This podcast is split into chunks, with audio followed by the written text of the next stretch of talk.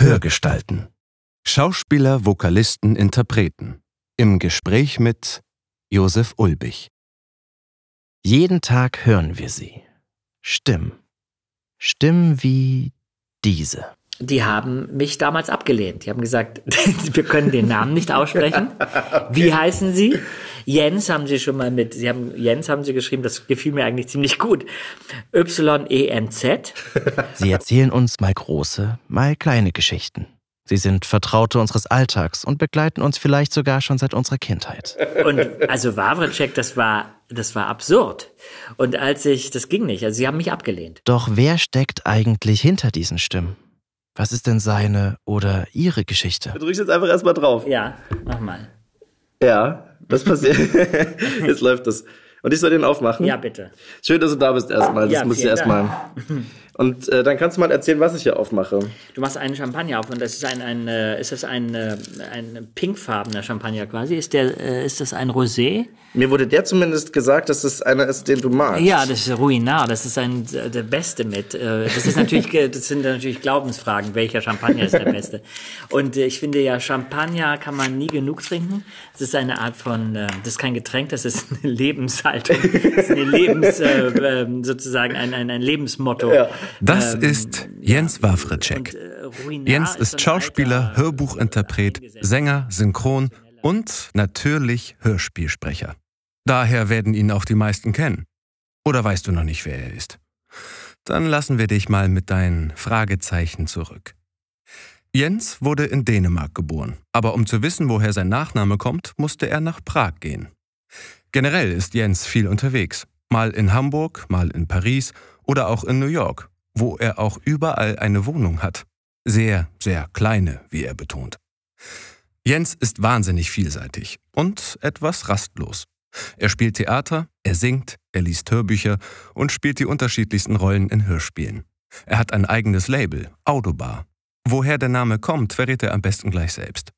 Dort veröffentlicht er Hörbücher von vergessenen Autoren und Autorinnen und verleiht ihren Stoffen wieder eine Stimme und verbindet es mit seiner großen Leidenschaft, dem Singen. Eine kleine Tür hat Jens also immer offen, durch die er sich zurückziehen kann.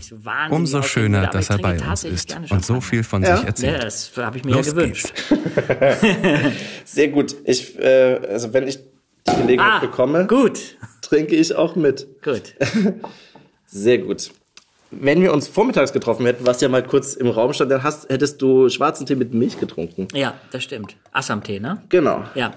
Ja, morgens trinke ich immer Tee. Ähm, äh, das ist also meine, mein Morgenritual. Also das Erste, was ich morgens mache, wenn ich die Augen aufschlage, ist mir einen Tee kochen und dann mit dem Tee wieder ins Bett zu gehen. und dann so eine halbe Stunde zu lesen oder, ja. Aber so im Bademantel aufstehen und wieder so ins Bett gehen oder? Ja, ne, Bademantel habe ich, ich habe meinen Schlafanzug dann an. Also Ah, ja, okay. Pyj- Ich vergesse immer, dass es Schlafanzüge gibt, weil ich das immer, ich habe das nie gehabt oder nie so wirklich, deswegen. Ich bin so ein Pyjama-Fan. Ich trage gerne Pyjamas. Okay. äh, Prost. Ja, Prost, Josef.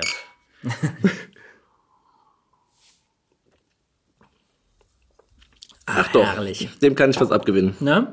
Magst du eigentlich ein Wasser dazu haben? Nee, Nee? Nein. Gut. Ich Aber glaube, ich werde, ich werde zwischen, zwischendurch bestimmt mal Wasser trinken. ich finde, das, Das darf man nicht. darf man nicht miteinander mischen.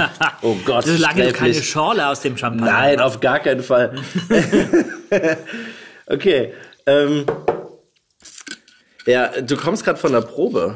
Ja, ich habe jetzt am, am Sonntag eine Premiere in Hamburg mit Rebecca. Ich habe ja eine, eine äh, kleine Serie gestartet, ähm, die heißt also eine Live-Performance-Serie, Hitch und ich, wo ich die literarischen Vorlagen live auf die Bühne bringe, die Hitchcock verfilmt hat. Und ähm, ich habe inzwischen, glaube ich, so ungefähr, ich habe heute mal nachgerechnet, es sind fast zehn verschiedene ähm, Abende. Immer mit verschiedenen Musikern. Ich nehme meistens die Originalmusik aus dem Hitchcock-Film. Okay. Und in diesem Fall, Rebecca, mache ich mit der Harfenistin Maria Totenhaupt, die ähm, du sicher kennst. Ja. Und, äh, Aber auch ich- nur über dich, also Ah. über die Sachen, die du mit ihr immer zusammen Okay. machst. Ja. Und jetzt haben wir hier in Berlin haben wir eine kleine Generalprobe so vor in einer Art geschlossener Gesellschaft. Ähm, und in Hamburg haben wir dann die große Premiere im Theater. Und das ist Schön. immer sehr aufregend, weil ich wenn du dich so mit diesem Text auseinandersetzt, und bei mir ist es so, ich, ich, ich bringe die Sachen nicht auf die Bühne, bevor ich sie nicht vorher als Hörbuch eingelesen ja. habe. Und im Fall von Rebecca dauert das Hörbuch 18 Stunden. äh, und dann dampfe ich diese Fassung für die Bühne zusammen auf anderthalb. Mit okay. Hilfe einer Kollegin, die mhm. das sehr gut lektoriert und sehr gut äh, sozusagen ähm, verknappt. Dann gucke ich noch mal drauf, äh, verknapp es auch noch mal und dann kommen wir immer auf so 50 Minuten im ersten Teil und 40 im zweiten. Ja. Plus Musik. Ähm, ich singe am Ende des, mhm. des Abends immer noch einen Film, einen Filmsong, einen Hitchcock-Filmsong. Aber äh, für mich ist immer das Phänomen, dass ich weil ich mich so lange mit diesem Stoff dann auseinandergesetzt habe, überhaupt nicht mehr beurteilen kann, und so geht es mir gerade, ob es noch irgendjemanden interessiert oder geschweige denn, ob es irgendjemand spannend findet. Weil ich kenne jeden, jede Windung äh, der Konstruktion und denke immer, wen soll das denn jetzt noch interessieren? Das ist doch eigentlich alles klar. Wobei ich sagen muss, dass Daphne du Maurier, also die Autorin mhm. von Rebecca, ist, äh, finde ich schon ähm, in so einer literarischen Klasse, die die, äh, die, die ist sehr, sehr, sehr gut, weil man sie nicht genau einteilen kann in Melodram oder mhm. Schauerroman ja. oder psychologischem Roman. Die ähm, hat eine hat eine ziemlich ähm, gute Schreibe. Die ist nicht umsonst so, ein, so eine Bestseller-Autorin, also auch geworden und aber wie, frage ich mich, wie schaffst du es denn von 16 auf anderthalb zu kommen? 16 Stunden? Von 18 auf Oder von 18, Entschuldigung, ja. Ja, das ist, äh, du, das ist das ist eine Herausforderung.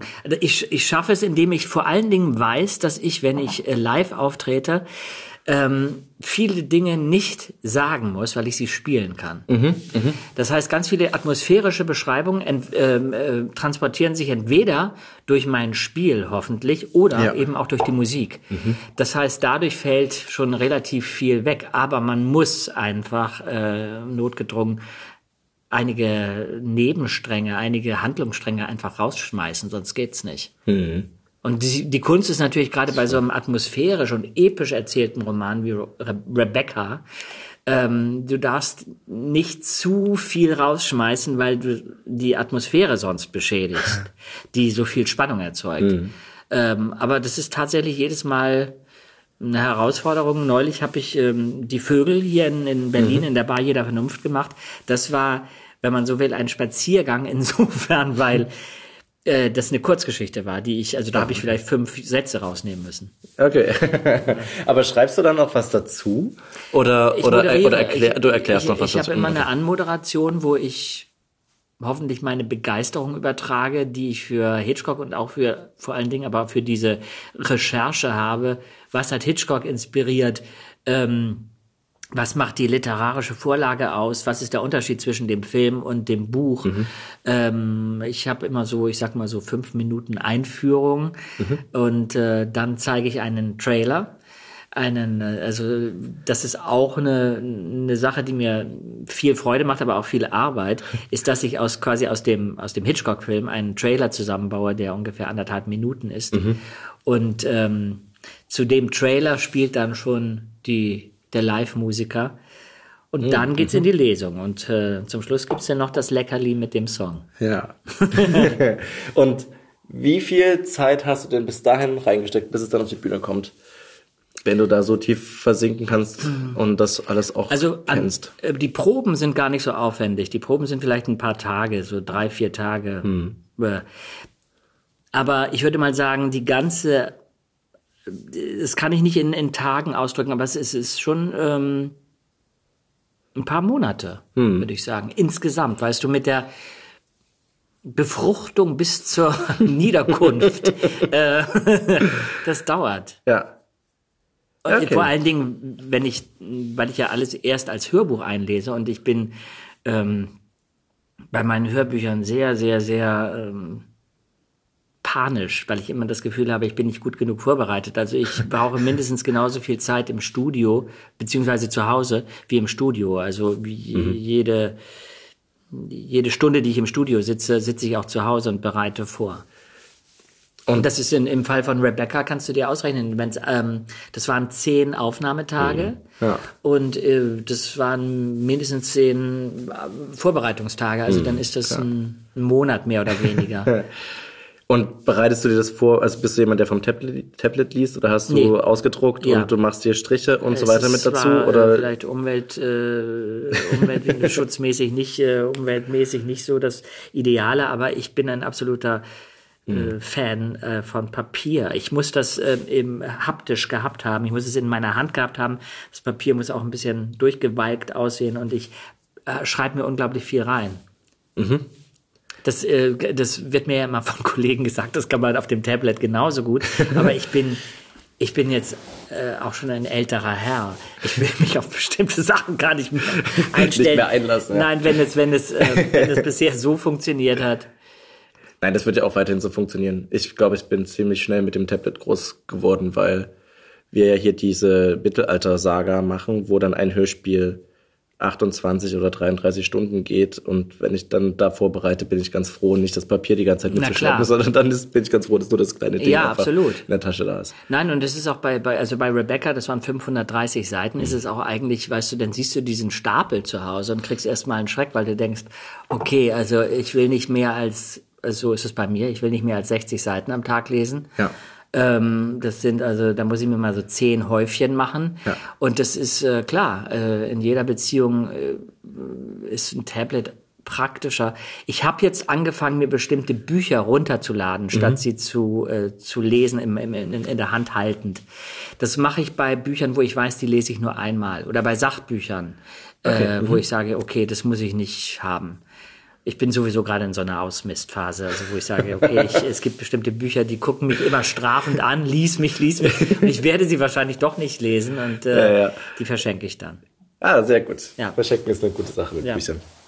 Okay, sind wir schon, schon, schon sehr weit äh, da drin. Ich würde gern, wenn das für dich okay ist, an den Anfang springen, wie es dazu überhaupt gekommen ist, dass du sowas jetzt machen kannst und machst und weil du das schon so lange machst. Äh, Du meinst, dass ich überhaupt das Hitchcock oder dass ich überhaupt spreche oder dass ich Ja, das ist- lebe? wir können mit dem Lebenbeginn anfangen. das war in Dänemark. In Das Dänemark stimmt. bist du geboren. Das war Zufall. Ja. Ah, meine, okay. Das war Zufall, weil meine Eltern gerade in Dänemark waren. Okay. Und ich habe zwar eine dänische Sta äh, ähm, Geburtsurkunde, aber keine dänische Staatsbürgerschaft, was ich manchmal bedauere, weil ich äh, die Dänen mag und ähm, irgendwie auch ähm, komischerweise eine Affinität und fast eine Verbundenheit habe, wenn ich auf dänischem Boden gehe. Aber manchmal denke ich, das ist eine, eine Einbildung, weil richtig gelebt habe ich da ja nicht. Aber kannst du sprechen? Nee, aber ich habe mal Norwegisch gelernt, also ein Norwegisch, Jahr lang Norwegisch. äh, Ja. Norwegisch studiert. Und das ist ja so ähnlich. Die, die Norweger sagen, der et strøget. Und die Dänen waren- würden sagen, der Strø. Das ja, das stimmt. Und ähm, ich habe einen sehr guten dänischen Freund, der, der sagt immer, aber Jens, du würdest doch in, in 0, nix würdest du Dänisch sprechen können. Und ich sage, nee, nee, ich möchte lieber mit dir Deutsch sprechen, weil das klingt so süß. Ja, Sprich mal weiter. Und wieso? Ich spreche doch ganz normal. naja, also ähm, Dänemark und Kopenhagen ist eine tolle Stadt. Ja, also. das ist tatsächlich, machen sehr vieles auch richtig, was Fahrradwege angeht. Also ja, so. und, äh, und, und, und, und, äh, Altersvorsorge und äh, Gesundheitssystem, die machen viel richtig, die Skandinavier. Wir haben eine gute dänische Freundin, die auch das Ganze schätzt, die auch für Fahrradwesen in Kopenhagen arbeitet, Ja. aber halt eher über die Regierung, mit der Regierung Probleme hat und mit der Art, wie mit Einwanderern da gerade Ah. und so weiter. Das ist alles sehr konservativ eigentlich, die dänische Regierung und in Kopenhagen ist es natürlich so ein bisschen eine Ausnahme. Ja, das stimmt vielleicht. Wobei ich also diese, ähm, wir haben ja ein unglaublich verkrampftes Verhältnis zu Identität. Und das finde ich, hat, haben andere Länder äh, teilweise weniger. Und das finde ich ganz gut. Also die, mh, das, also damit meine ich jetzt nicht so einen Nationalstolz, der in so eine, in so eine äh, ungute Ecke abrutscht, aber so eine gewisse Positionierung finde ich manchmal schon auch gar nicht so schlecht. Also ich finde, da haben wir, da eiern wir wahnsinnig rum. Also äh, und sich selber auch, weil ich ich meine, ich bin in einer Zeit aufgewachsen, wo man sich immer so ein bisschen geschämt hat. Man wollte da nicht als Deutscher erkannt werden im Ausland. Und äh, ja. War das meine, für ähm, dich tatsächlich so präsent? Also das war dann Das war also durchaus, als Ja. ich mit Interrail du- durch Europa äh, als Deutscher war man nicht besonders cool. Ah, okay. Das war, ähm, ich meine, ich habe sozusagen ein paar, ich habe ja dann, ich habe lange im Ausland gelebt. Ich habe lange in New York gelebt und lange in London. Und ähm, dadurch habe ich dann die Leute sowieso ganz anders kennengelernt und sie mich auch. Und dadurch hatte ich nie das Gefühl, ich bin jetzt ein typischer Deutscher oder ein typischer irgendwas. Keine Ahnung. Vielleicht ein typischer Europäer auf eine Art. Ähm, aber auch das habe ich erst im Ausland überhaupt festgestellt. Ähm, aber also diese ganze, dieses ganze Thema finde ich wahnsinnig kompliziert und darum bin ich auch sehr, sehr vorsichtig zu sagen, das ist schlecht und das ist gut, weil ich selber gar nicht weiß, wie der, wie der richtige Weg ist. Also ähm, ja. Äh, genau. Ja, ja. Aber insofern, ich bin ähm, per Zufall in Dänemark geboren. In, äh, und und äh, um dann auf meinen Beruf zu kommen, das, äh, ich habe mir als Kind schon gewünscht, äh, Schauspieler zu werden. Eigentlich wollte ich ursprünglich mal Sänger werden, Opernsänger vor allen Dingen, und ähm, dachte dann, naja, das könnte kompliziert werden, wenn du heiser bist und du plötzlich einen Frosch im Hals hast, während du auf der Bühne stehst. Und das ist vielleicht besser, Schauspieler zu werden, weil da kannst du es anders überspielen. Und ähm, ich glaube ja sehr stark daran, dass man, dass sich Gedanken in Materie verwandeln. Und wenn du dir etwas sehr wünscht, darum muss man sehr vorsichtig sein mit dem, was man sich wünscht, äh, dass sich das, ähm, das, das in Erfüllung gehen kann.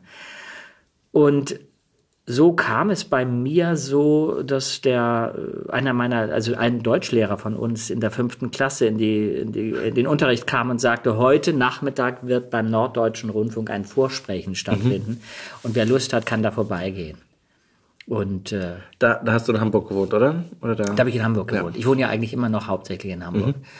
Und äh, da bin ich hingegangen, was mich heute wundert, weil ich, ob, obwohl ich ein sehr, ich würde mal sagen, eine klare Vorstellung davon hatte, was ich wollte, war ich doch sehr schüchtern. Aber ich bin da hingegangen. Meine Eltern hatten ein Lebensmittelgeschäft, die haben das gar nicht so mitbekommen und habe äh, ich sage immer gerne an die Tür des NDR geklopft, wie der, wie der, wie der, ich weiß nicht, Schweinehirt im, im Andersen-Märchen. Und äh, mir wurde die Tür aufgetan und ich habe einen Aufsatz in die Hand gedrückt bekommen und habe sehr hamburgisch, bin ich mal davon überzeugt, äh, diesen Aufsatz gelesen. Aber sie haben mir gesagt, ja, du kannst hier anfangen und ähm, so ist das gekommen. Also äh, da war ich ungefähr zehn. Das ist echt wahnsinnig früh. Und da hast du da auch schon an Opernsänger gedacht. Also Oh ja, ich war in der Beziehung frühreif, ja. aber wie, ich weiß, dass ich, also Schauspiel war bei mir auch sehr lang irgendwie so als, als Gedanke und als Wunsch da. Aber wie, wie bist du denn auf Opernsänger gekommen? Das, Ich war verliebt in Anneliese Rothenberger. Das war eine äh, berühmte Sängerin zu der Zeit, also in den 70er Jahren. Eine, äh, auch zu Unrecht, ich bin ja so, ich würde gerne mal einen Abend machen über, finde ich, zu Unrecht äh, mit, mit irgendwelchen Stigmata behafteten Künstlern. Also Anneliese Rothenberger war eine ganz großartige Sängerin, die auch an der Metropolitan Oper gesungen hat und also an den Salz, bei den Salzburger Festspielen. Und sie hatte auch eine Fernsehshow. Anneliese Rothenberger gibt sich die Ehre. Die wurde immer zu Weihnachten gezeigt und äh, das war für mich die schönste Frau, die es gab. Ich war verliebt in sie und äh, schickte ja auch einen Brief, äh, beziehungsweise sie unterzeichnete, sie signierte ihre Memoiren in einer Hamburger Buchhandlung und ich ging dahin als Kind und äh, kaufte dieses Buch und sie ähm, signierte es und ich gab ihr auch einen Brief. Und auf diesen Brief antwortete sie. Und dadurch, also ich glaube, über Anneliese Rothenberger kam ich überhaupt dazu, mir ähm, dann Schallplatten zu kaufen, beziehungsweise die Schallplatten meiner Eltern, die so diese typische Auswahl hatten, äh, festliche Melodien und bla bla bla, äh, anzuhören und äh, relativ früh diesen Bereich zu entdecken. Und ich glaube, ja. das war irgendwie so diese, diese, diese Welt, die hat mich interessiert und ich dachte, da würde ich gut reinpassen. Das ist voll mutig, als, als Kind, finde ich, zu sowas hinzugehen und dann. Ich war, ich glaube, in, in, der Beziehung auch ein merkwürdiges Kind, weil lustigerweise, als ich später in, in, aufs Gymnasium ging, unser Kunstlehrer sprach mich an und sagte, ihr habt doch früher in der Gneisenau Straße Nummer 6 gewohnt, das stimmte. Ähm, Ja, der hat mich erkannt, weil er sich an diesen Jungen erinnerte. Also ich rede jetzt, da haben wir nicht sehr lange gewohnt. Ich, äh, ich muss sechs, sieben oder acht gewesen sein, mhm. der sich in den Hof gestellt hat und laut Operettenlieder gesungen. Und er hat seine Frau immer auf den Balkon geholt und hat gesagt, guck dir mal dieses Kind an. Und ich sang dann, mein Liebeslied muss ein Walzer sein. Und keine Ahnung was. Und äh, ja, also äh, so kam der Wunsch schon mal zu Opern, zum Opernsänger. Nicht schlecht. Und dann der NDR und dann ging es an, an Hörspiele oder ging ja, es an ich habe vorher, ich habe vorher ganz viel auch so ich, Theaterstücke geschrieben. Äh, ähm, äh, ja, ich habe ein, ein Theaterstück geschrieben, das, das klingt jetzt so groß, aber es war eine große Aktion damals. Das heißt ähm, äh, die gestohlene Schönheit. Und da habe ich alles, was ich sozusagen ähm, halbwegs ähm, aufgeschnappt hatte, zu einem Brei, sage ich mal, vermengt. Also da treten auf Aphrodite, die Göttin der Schönheit und Zeus und also das ganze, die ganzen griechischen Sagen sind vermengt mit ähm, irgendwelchen anderen Ideen. Es geht darum, dass die Göttin der Schönheit ähm, äh, spürt, dass Zeus, der Götterkönig sozusagen, äh, sie nur liebt, weil sie so schön ist. Mhm. Und äh, sie hat eine, eine Rivalin, Athene, die Göttin der Weisheit, mhm. die ihr die Schönheit stiehlt und Zeus lässt sie fallen wie eine heiße Kartoffel und muss, sie muss mit ansehen, wie Zeus stattdessen mit Athene rummacht.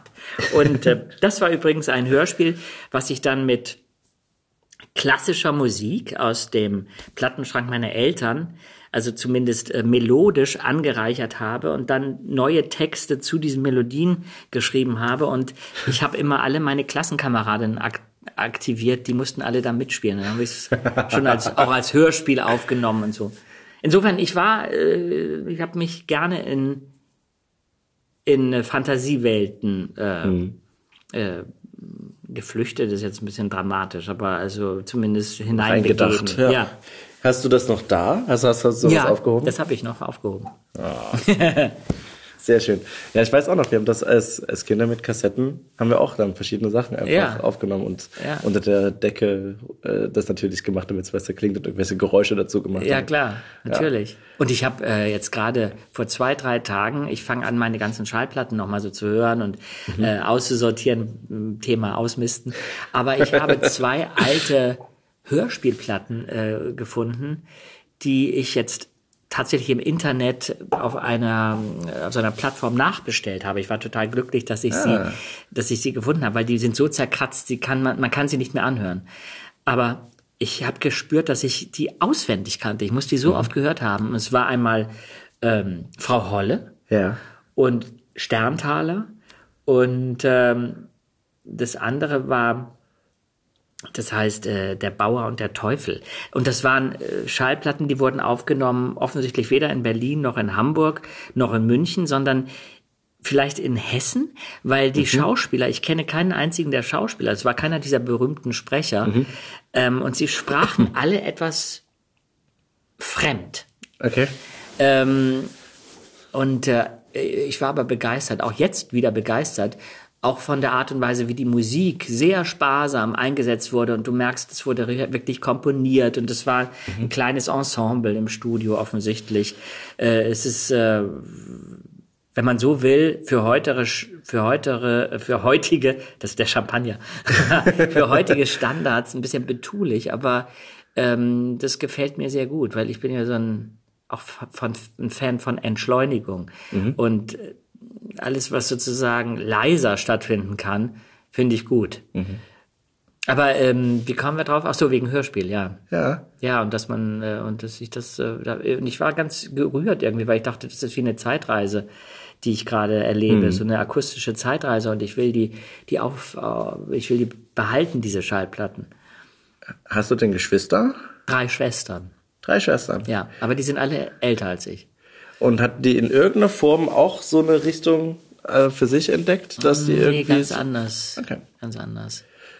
Und aber gab es da irgendwie äh, Unterstützung von deinen Eltern? Wenn, wenn du sagst, die haben einen Lebensmittelladen gehabt, wird das ja wahrscheinlich nicht das alltägliche Leben von denen gewesen sein. Das stimmt, aber sie haben, äh, sie haben das insofern schon unterstützt, weil ich, ähm, weil ich auch nicht gehindert wurde, das zu machen. Mhm. Also meine Eltern haben eigentlich äh, gesagt, kannst das alles machen, solange du jetzt keine Schwierigkeiten in der Schule bekommst. Und ähm, das, das lief gut. Meine Eltern waren eher auch schüchtern, was diesen Bereich anging. Also mhm. mein Vater ist relativ früh gestorben und meine Mutter hat, ähm, weder mein, mein Vater noch meine Mutter haben eigentlich ähm, jemals ein Studio von innen gesehen. Meiner Mutter mhm. habe ich das später oft angeboten, dass sie mal kommt. Also mhm. auch, ich, als, auch als ich äh, Synchronregie gemacht habe, dann ist das ja sozusagen weniger, hm, ich sag mal, auffällig. Dann kann ich sie einfach in den Regieraum setzen ja. und sie guckt ein bisschen zu. Aber hm, das wollte sie nicht. Es war schon ein bisschen, äh, ja, ein bisschen, meine Mutter war, äh, ich glaube, wir, also die Schüchternheit, von der ich selber ähm, mhm. äh, gesprochen habe, die hat meine Mutter auch gehabt. Und ähm, das war vielleicht dann ein bisschen zu viel verlangt.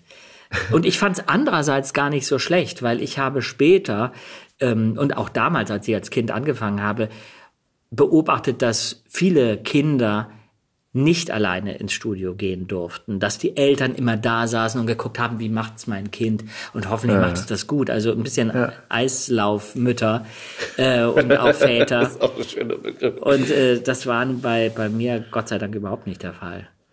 Und dann hast du das Geld damit wahrscheinlich selber verdient auch? Hast du das irgendwie bekommen? Genau, das landete auf einem Konto. Natürlich, mhm. das war irgendwie, und ich weiß, äh, als äh, also das erste Geld, was sich sozusagen angesammelt hat, das waren glaube ich 80 Mark oder 160 Mark müssen es gewesen sein. Ja. Weil ich weiß, dass ich meiner Mutter zu einem Geburtstag, das war 1976, weil ich hatte das Plakat, äh, zwei, also ein, ein, eine, eine Karte geschenkt habe. Ich bin natürlich mitgegangen gegangen, zu einem Konzert von Shirley MacLaine. Mhm. Und auch da hatte ich Apropos Anneliese Rothenberger. Ich hatte, Anneliese Rothenberger hat mir, also um das nochmal abzuschließen, die hat mir geantwortet auf meinen Brief. Ah, okay. Es gab eine Art von Briefkontakt. Und das denke ich heute hm, ganz oft, ähm, was für eine Leistung, weil diese Damen waren voll in der Karriere.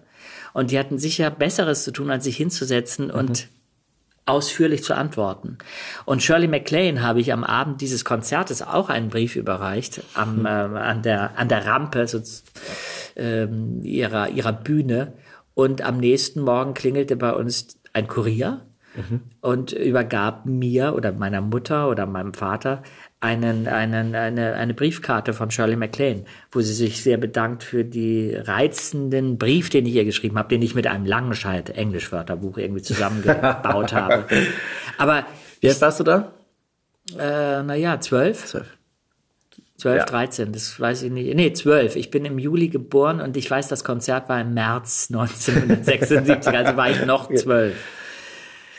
Das ist wirklich, ich finde das sehr mutig, weil, also ich bin gar nicht so schüchtern, aber bei sowas werde ich voll, wechselt das sehr. Also sobald ich Leuten entgegentrete, die ich sehr äh, spannend finde, die ich schon länger verfolgt habe oder die mir irgendwo vor mich begleitet haben schon, und dann sehe ich die vor mir, macht das bei mir eigentlich diesen, oh, ich gehe einfach, ich, ich schau nur und mhm. guck nur und, und bin da eigentlich sehr äh, sehr zurückhaltend und finde das tatsächlich sehr, deswegen irgendwie so mutig, dann einfach hinzugehen und was, wirklich was zu geben. Und ja, das, das finde ich auch. Ich meine, ich weiß, dass ich wahnsinnig aufgeregt war, mhm. während ich im Konzert saß und es äh, Shirley MacLaine die Ovationen zu Recht entgegennahm und ich dachte, ich habe jetzt das in der Hand, ich muss da jetzt nach vorne, wenn ich ihr das geben will. Ja. Und ähm, ja, es ist mutig. Andererseits war das Bedürfnis, glaube ich, so stark mhm. oder diese Art der ähm, der Begeisterung und der Freude. Shirley MacLaine hatte ich in drei Filmen gesehen. Das Apartment, Sweet Charity und Hausfreunde sind auch Menschen. Das waren die drei Filme. Und ich war mal wieder verliebt und dachte aber auch ähm, irgendwas, ich habe es gar nicht äh, bewusst gedacht, aber irgendetwas hat sich ja, hat mich ja so berührt, dass ich dachte, das ist die Person, der ich von meinem von meiner Existenz. Äh, die muss was von meiner Existenz erfahren. Mhm. Und ehrlich gesagt, ich hatte das ein paar Mal in meinem Leben, dass ich so, ich sage jetzt mal Stars kennengelernt habe oder auch vielleicht kontaktiert habe. Und ich bin nie enttäuscht gewesen. Mhm. Ich bin da kein typischer Fan, der dann sagt, ich will aber noch das und das. Also es hat mich gar nicht mhm. so sehr interessiert, ein Autogramm zu haben. Es war eher so, dass ich eine Art von, ich wollte diesen Spirit von denen mhm. spüren. Und das hat gut funktioniert und das hat mich auch immer inspiriert. Das hast du auch ein bisschen mitgenommen, wenn du ja jeden, jedes Mal zu Weihnachten unterschreibst du doch für die Edition Autobar. Ja, das stimmt. Die, ähm, ja, die Bestellungen also, und so aber weiter. Das, das, dann würdest du mich ja in die Position von Shirley MacLaine und Anneliese Rotenberger. Also so. Das, das poppte nur so gerade auf, weil mir das aufgefallen ist, dass äh, zumindest bei deiner Facebook-Seite habe ich das immer so auch ja. eingespielt bekommen, dass du dazu aufgerufen hast, wenn jemand das haben möchte, dass du das dann machst das und so. Das finde ich wichtig. Ja. Und das äh, bedeutet ja auch einfach Zeit. Äh, Ach so, und, ja. Und das einfach, also man muss sich dafür Zeit nehmen, ja, aktiv, und man hat nicht vorbereitete Autogrammkarten irgendwo liegen und steckt irgendwo mit dazu und lässt das ein Management machen, sondern macht man Also nein, das, nein. das ist schon was anderes, finde ich. Deswegen ist es doch gerade aufgepoppt. Ja, das stimmt. Nein, also ich äh, versuche übrigens alles was ich ähm, in meinem Beruf mache, den ich ja gar nicht so sehr von mir trennen kann, äh, äh, äh, authentisch zu machen. Und mhm. Äh, tatsächlich ähm, möchte ich, ich möchte was von mir zeigen und ich möchte auch, dass die, die Menschen, die das hören oder die mich sehen, dass die mich spüren. Mhm ich möchte aber natürlich auch die Möglichkeit haben, mich wieder zurückzuziehen, ja. wenn ich das brauche.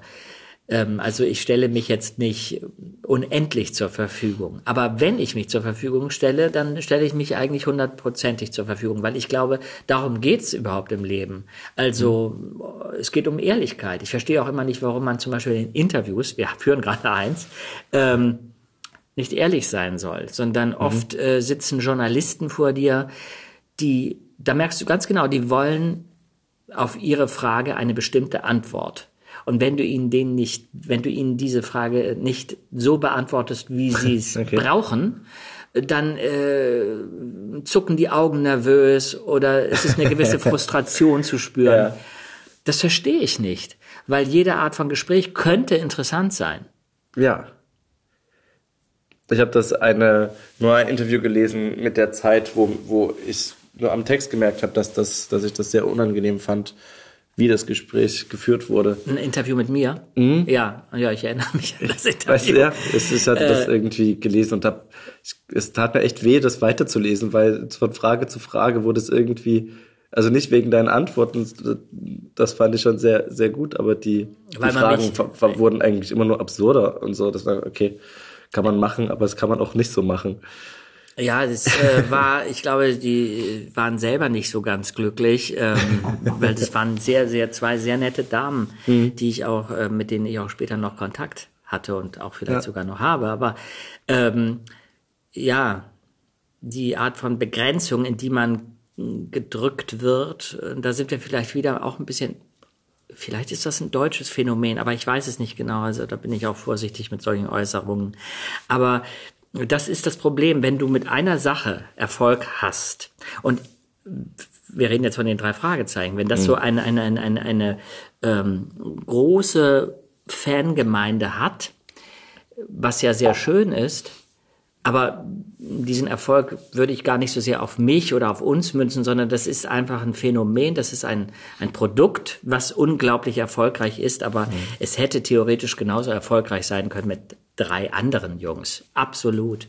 Es geht nicht so sehr um unsere Leistung, sondern um das Feiern dieses Produktes. Mhm. Und wenn man aber völlig außer Acht lässt, dass ich äh, so viele andere Sachen mache und schon immer gemacht habe, die aber vielleicht nicht diese flächendeckende Wirkung haben, mhm. dann äh, ist das manchmal schon auch frustrierend. Ja. Wobei ich damit heute mehr meinen Frieden geschlossen habe als vor ein paar Jahren. Mhm. Weil ich denke, ähm, das ist einfach so. Das ist, das ist der Lauf der Dinge. Ähm, nur äh, mich erschrickt es manchmal, dass du obwohl du sagst, ich habe rote Haare und du hast rote Haare, die Leute weiterhin behaupten, du hast grüne Haare. Also es ist manchmal absurd, ja. dass, dass obwohl du etwas sagst, es nicht gehört wird. Mhm. Deswegen würde ich das eh, äh, das Thema mal ausklammern oder nach, nach weiter weg verschieben. Ich bin nämlich noch gedanklich bei, äh, bei deinen Anfängen, wie du überhaupt zur, zur Schauspielerei gekommen bist. Mhm. Weil mich das tatsächlich interessiert. Wenn du mit, mit zehn schon äh, zum, WD, äh, zum NDR gegangen bist mhm. und gesagt hast, du hast da Dialekt gehabt, du hast jetzt offensichtlich keinen mehr. Mhm. Du musstest den ja irgendwie runterraspeln dann während der Zeit da.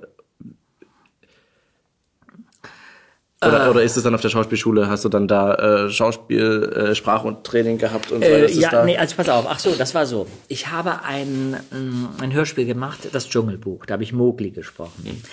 Und die Regisseurin, die mich sehr mochte, fragte mich, was möchtest du später werden? Und da sagte ich Schauspieler. und dann sagte sie, ja gut, das, äh, du hast die Begabung, aber du musst deinen Dialekt loswerden. Und ihre Mutter war eine Schauspiellehrerin, ja, eine, eine, eine ehemalige Schauspiellehrerin, die nun mehr oder weniger äh, viel Freizeit äh, hatte und, und zu Hause saß und ihre Tochter, also diese Regisseurin, meinte, ihre Mutter würde sich vielleicht freuen, wenn sie einen Zwölfjährigen betreuen könne. Und das hat Ingeborg Schmidt-Decker, so hieß sie, Dame, hat das ein Jahr lang unentgeltlich gemacht. Ich bin da zweimal in der Woche oder einmal in der Woche hingegangen, habe ein Stück Kuchen bekommen und eine Tasse Schokolade. Und wir haben äh, Phonetikunterricht gemacht. Und sie war sehr, sehr, sehr streng. Sie war wie so eine russische Balletttänzerin. ähm, aber oh sie hat wirklich, äh, das war ein bisschen wie Eliza Doolittle in My Fair Lady, irgendwann, irgendwann fiel der Groschen. Irgendwann mhm. war dieser Hamburger Dialekt weg. Das war wirklich merkwürdig, weil sie hat ja, äh, ich sagte, guten Tag, und sie sagte, guten Tag, Jens. Ja, guten Tag, sag ich doch. Ne? Ja. Und, äh, und irgendwann sagte ich plötzlich, guten Tag. Und es war wie, es grün, so grün, wenn Spaniens Blüten blühen. Ähm, das ist, äh, wie, ich war da, ich war, war da gut beschienen. Ich hatte in vielerlei Hinsicht Glück, dass ich, dass ich Menschen begegnet bin, die eine, ein Potenzial in mir gesehen haben und die äh, das auch gefördert haben. Mhm. Und äh, die Ingeborg Schmidt-Decker, äh, die hatte sicher auch was davon, weil, weil sie eine Aufgabe hatte und ja. sie war damals schon eine ältere Dame. Aber ich hatte vor allen Dingen sehr viel davon. Mhm. Sehr viel. Und äh, und dann war für mich immer klar, also mein großer Wunsch, der hat sich ja nicht so erfüllt. Ich spiele zwar Theater und immer wieder, immer wieder Theater, aber eigentlich sah ich für mich eher eine ganz klassische, typische Theaterkarriere. Mhm. Ähm, äh, ja, ähm, und durch die diese Verlagerung auch mit viel Sprechen und Synchron und Hörspiel und Hörbuch ist das ja alles ein bisschen anders gelaufen. Ähm, aber darum war es für mich überhaupt keine Frage, auch auf die Schauspielschule zu gehen, obwohl mhm. ich schon als Kind und auch als Jugendlicher sehr, sehr gut im Geschäft war und viel gesprochen habe. Eigentlich äh, habe ich immer sofort nach der Schule irgendein Studio aufgesucht. Das mhm. war, das war halt so. Man war ja auch vielleicht Mangelware. Aber ähm, für mich war klar, ich will eine klassische Ausbildung, ich will auf eine Schauspielschule, ich will ich will Schauspieler werden. Mhm. Ich will Schauspieler werden und das bedeutet nicht nur mit dem Mund, sondern mit dem ganzen Körper. Mhm. Ja.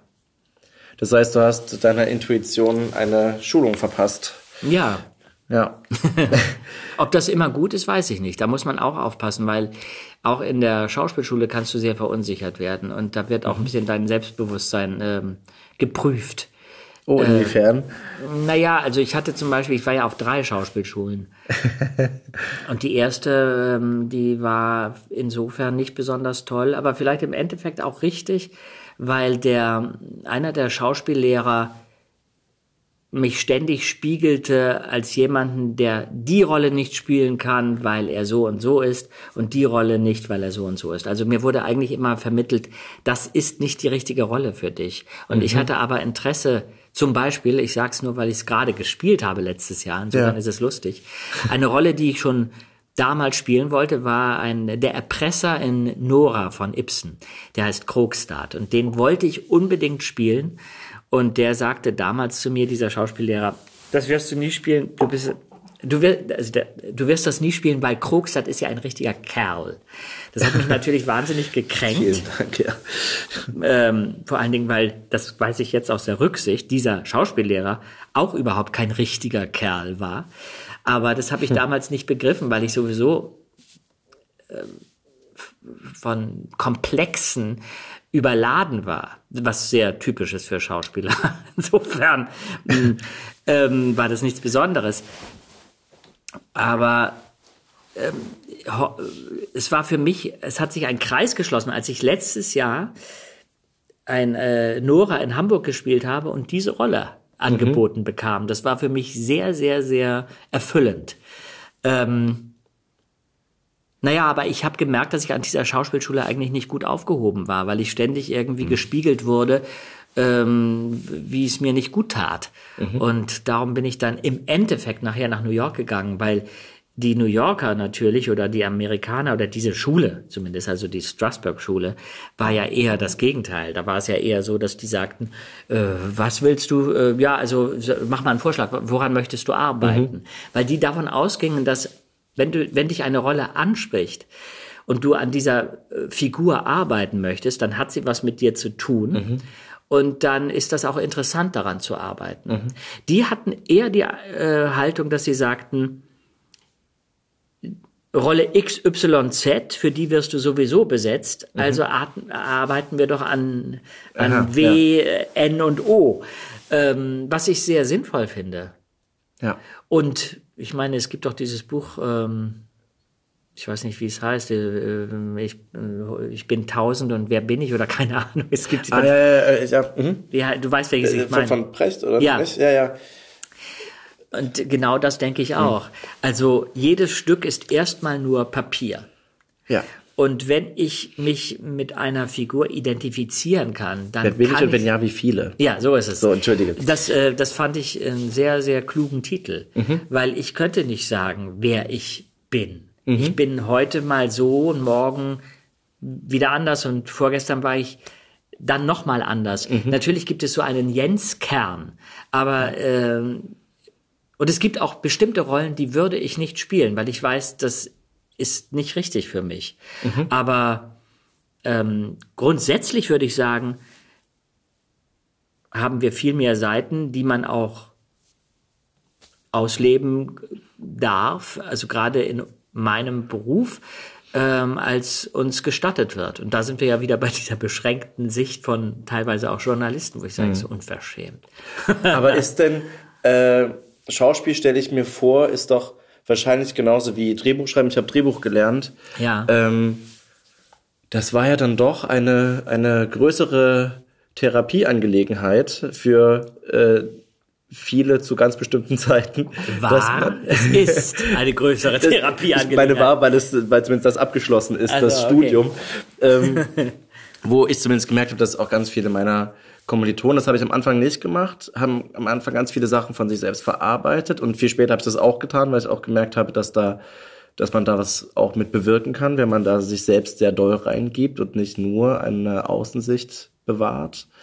Äh, das ist im Schauspiel wahrscheinlich auch so, oder? Dass wenn, dass man und dann kommen ja auch gerade solche, äh, weswegen ich das so, so denke, ist, weil ich, ich kenne dich sowohl als äh, Kinderhörspiel, also was für, vom NDR, WDR, solche, solche kleinen Sachen, äh, die 55 Minuten oder ähm, auch äh, Kinderhörbücher, aber auch der Stalker in der Prinzessin oder irgendwelche creepigen Mörder in äh, war das Baudolino, wo das so creepy war? Es gab noch ein anderes Spiel, wo ich, Hörspiel, wo ich dich gehört habe, wo ich auch so dachte, oh, das ist tatsächlich auch sehr unangenehm, äh, diese Figur so zu folgen und so nah dran zu sein. Und diese Bandbreite zu haben, die muss man ja irgendwie auch herstellen können. Und das muss ja, entsteht ja wahrscheinlich im, im Schauspielstudio am, am allerersten, dass man da so drauf zugreifen kann, auf diese boah, krassen Extreme da, die, die da so möglich sind.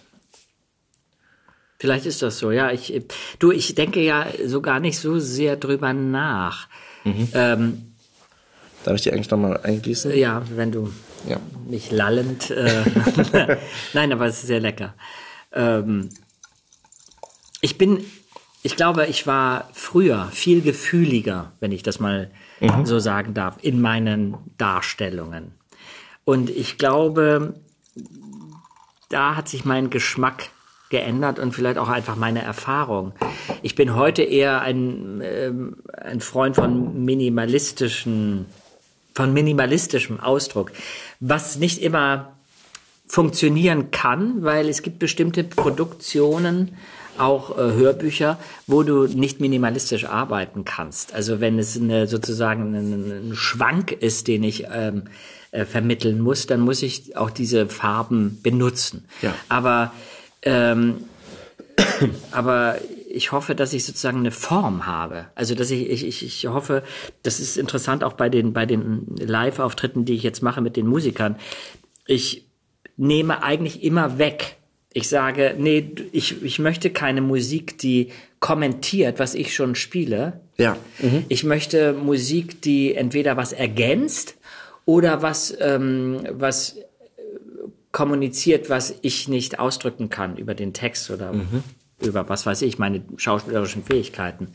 Ähm, früher hätte ich wahrscheinlich eher gedacht, nein, das muss, das muss. Äh, ich bin, ich bin äh, sehr allergisch gegen zu pompöse und zu äh, breiige, sage ich jetzt mal, mhm. wenn mir kein besseres Wort einfällt, ähm, Untermalungen und also ich, ich möchte, ich habe so ein Bedürfnis nach äh, nach Schlichtheit.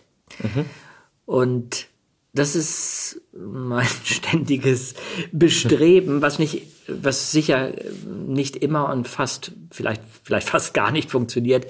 Ähm, mein ideales Hörbuch, sage ich gerne, wäre eins, wo ich nur denke, wo man, mich, wo man mich gar nicht mehr hört. Darum ist auch mein Bedürfnis zu singen so mhm. gewachsen, weil ich mhm. denke, Singen hat an sich schon eine Form. Da habe ich die Musik, da habe ich die Komposition, ja. dann habe ich natürlich meine Interpretation des ja. Songs, aber ich bin sozusagen in einem ähm, äh, in einem vorgefertigten Haus. Ich, mhm. Das ist schon architektonisch perfekt und da gehe ich rein als äh, Interpret und und wohne jetzt mal drin. Ähm, manchmal habe ich das Gefühl, ich habe mich ausgeredet. Meine mhm. Stimme als als Sprecher ist ähm, ist so ein bisschen ich, ich würde gerne neue, ich würde gerne noch neue Bereiche ähm, mir erschließen, weil ich glaube, das ist wichtig für, für die Frische. In welcher, äh, welche Form wäre das denn? Hast du da was im Kopf, wo du sofort sagen würdest, da wäre es etwas, wo es noch der Gesang, der Gesang auf jeden Fall. Ja. Also den, den ähm, äh, mutiger und ähm, Haupt sächlicher anzugehen. Mhm. Ich habe ein, eine Gesangs-CD produziert, die mhm. liegt sozusagen auf Halde, weil es sehr schwer war, ähm, sie zu positionieren, obwohl viele Labels äh, richtig Interesse hatten und die auch ganz toll finden. Ähm, aber ja, jetzt, jetzt geht es darum, wann veröffentliche ich sie denn, weil ich habe jetzt einen neuen Vertrieb und da könnte sie theoretisch jetzt auch erscheinen. Mhm. Also das ist jetzt alles sozusagen in der, in der Mache. Ähm, Manchmal denke ich auch, es wäre interessant, Regie zu führen, also Theaterregie zu führen. Mhm. Es gibt relativ viele Kollegen, die mich immer wieder fragen, und Jens, kannst du denn nicht, warum inszenierst du denn nicht was? Ähm, irgendwie traue ich mich das noch nicht. Ich glaube, ich scheue mich vor dieser Verantwortung. Ich möchte nicht äh, so viel Verantwortung haben. Ich möchte Verantwortung mhm. für mich haben, aber für so eine ganze Produktion und für so viele Leute, Mhm. Äh, da bin ich, äh, da bin ich nervlich nicht gut aufgestellt. Und bei, bei Synchronregie ist praktisch wieder der Rahmen von, es gibt schon ein Bild, es gibt schon ein Spiel, genau. äh, ist dann schon wieder hilfreich genug, dass du da die Regie einfach übernehmen das, und, kannst. Und das mache ich sehr selten, muss man auch ja, sagen. Okay. Das mhm. habe ich äh, eine Zeit lang äh, viel gemacht und das mache ich jetzt, wenn es hochkommt, einmal im Jahr. Mhm. Ähm, und äh, ich habe wenn du so willst, das Privileg und das Glück, dass ich auch ein bisschen sagen kann, ich will nicht mehr als so und so viel Takes am Tag aufnehmen und ich ähm, ja, äh, weil auch das, die Synchronbranche hat sich ja zumindest bei, bei so, ich sag mal, Fernsehproduktionen so verändert, dass äh, einfach die, dieses Pensum, was am Tag abgeliefert werden muss, finde ich teilweise komplett unkünstlerisch. Mhm. Das kann, es gibt im Grunde, es ist sehr schwer, überhaupt so ein Zeitraster für, äh, ich sag mal, kreative oder künstlerische Arbeiten aufzustellen, weil manchmal läuft es ganz schnell und ich bin zum Beispiel niemand, der auf einen zweiten Take bestehen würde, wenn der erste gut ist. Beim Synchron mhm. Regie führen geht es vor allen Dingen ja auch darum, Entscheidungen zu fällen und zwar schnell. Mhm. Ähm, und da vertraue ich so meiner Intuition, dass ich sage, nein, das ist wunderbar, das müssen wir jetzt nicht nochmal machen. Ja. Ähm, äh, aus einem, weiß nicht, komisch wilhelminischen Gedanken heraus, je öfter man es macht, desto besser wird es. Das glaube ich überhaupt nicht. Aber manchmal äh, kann man auch 30 Aufnahmen brauchen, um irgendwas richtig zu machen. Mhm. Und darum ist das immer so eine ähm, Mischkalkulation, wo ich finde, man hat grundsätzlich viel mehr Luft zum Atmen in, äh, in der Synchronbranche und darum äh, bin ich da ein bisschen weggerückt. Mhm. Wenn ich nochmal äh, zurückspringen darf, ich habe gelesen, dass du, ähm, beziehungsweise glaube ich von dir gehört, dass du in deiner Zeit äh, in der, auf der Schauspielschule in den USA äh, Geld verdient hast mit Singen. Ja, das stimmt. Das heißt, da wenig Geld, wenig Geld, aber ein bisschen. Also das war wichtig. ja, das war aber typisch. Das war kam aus der Not, weil in New York ging es mir sehr finanziell sehr, sehr, sehr schlecht. Hm. Der Dollar stand damals ähm, extrem hoch. Mhm.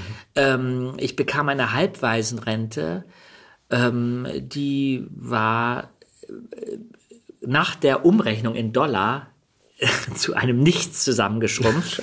Und ich hatte ein, ein, ein, wirklich ein, ein Zimmer, das war, das war gar kein Zimmer in Brooklyn, da war einfach nur so eine, so eine Spanplatte aufgestellt und dahinter war mein Bett. Das hat mich überhaupt nicht gestört, weil ich war da auf der Schule und es ging vielen nicht viel besser. Mhm. Ähm, aber ich kam am Ende des Monats einfach nicht ich hatte kein Geld mehr, um mir einen Bagel ja. zu kaufen. Ja. Beziehungsweise es war immer ab dem, ich sag mal, ab dem 23. Äh, habe ich mich ernährt von äh, Bagel mit Cream Cheese. Und irgendwann dachte ich, das äh, kann ich, das, ich muss was anderes noch dazu verdienen. Ja. Und ähm, ich habe dann als ähm, Platzanweiser im Kino gearbeitet, mhm. also äh, die immer die die Nachtvorstellungen äh, und bin dann zu Fuß. Das war eigentlich total toll. Immer wenn ich in New York bin, äh, genieße ich es, diesen Weg zu gehen. Ich bin die ganze Fifth Avenue dann. Äh, ich habe damals am Times Square gewohnt. Das war damals die Gegend, in die man nicht ziehen sollte. Die Leute in der Schule sagten, Jens, da kannst du nicht wohnen ohne Maschinengewehr. Ähm, das war Hell's Kitchen und damals war das absolut das Rotlichtviertel äh, mit unglaublich viel Drogenkonsum und es war nicht lustig. Ja. Aber das war die einzige Gegend, die ich mir dann nach Brooklyn, als ich nach Manhattan zog, leisten konnte. Der Deal war, dass ich diese Wohnung mietete und ich musste, damit die Miete, Miete niedrig blieb, zwei Katzen übernehmen, die in der Wohnung wohnten. Die eine war völlig neurotisch, die hat sich immer nur unterm Sofa versteckt und die andere sprang nachts immer auf mich drauf und schnurrte mich an. Okay. Ähm, das war also ähm, kein besonders entspanntes Wohnen, aber das war okay.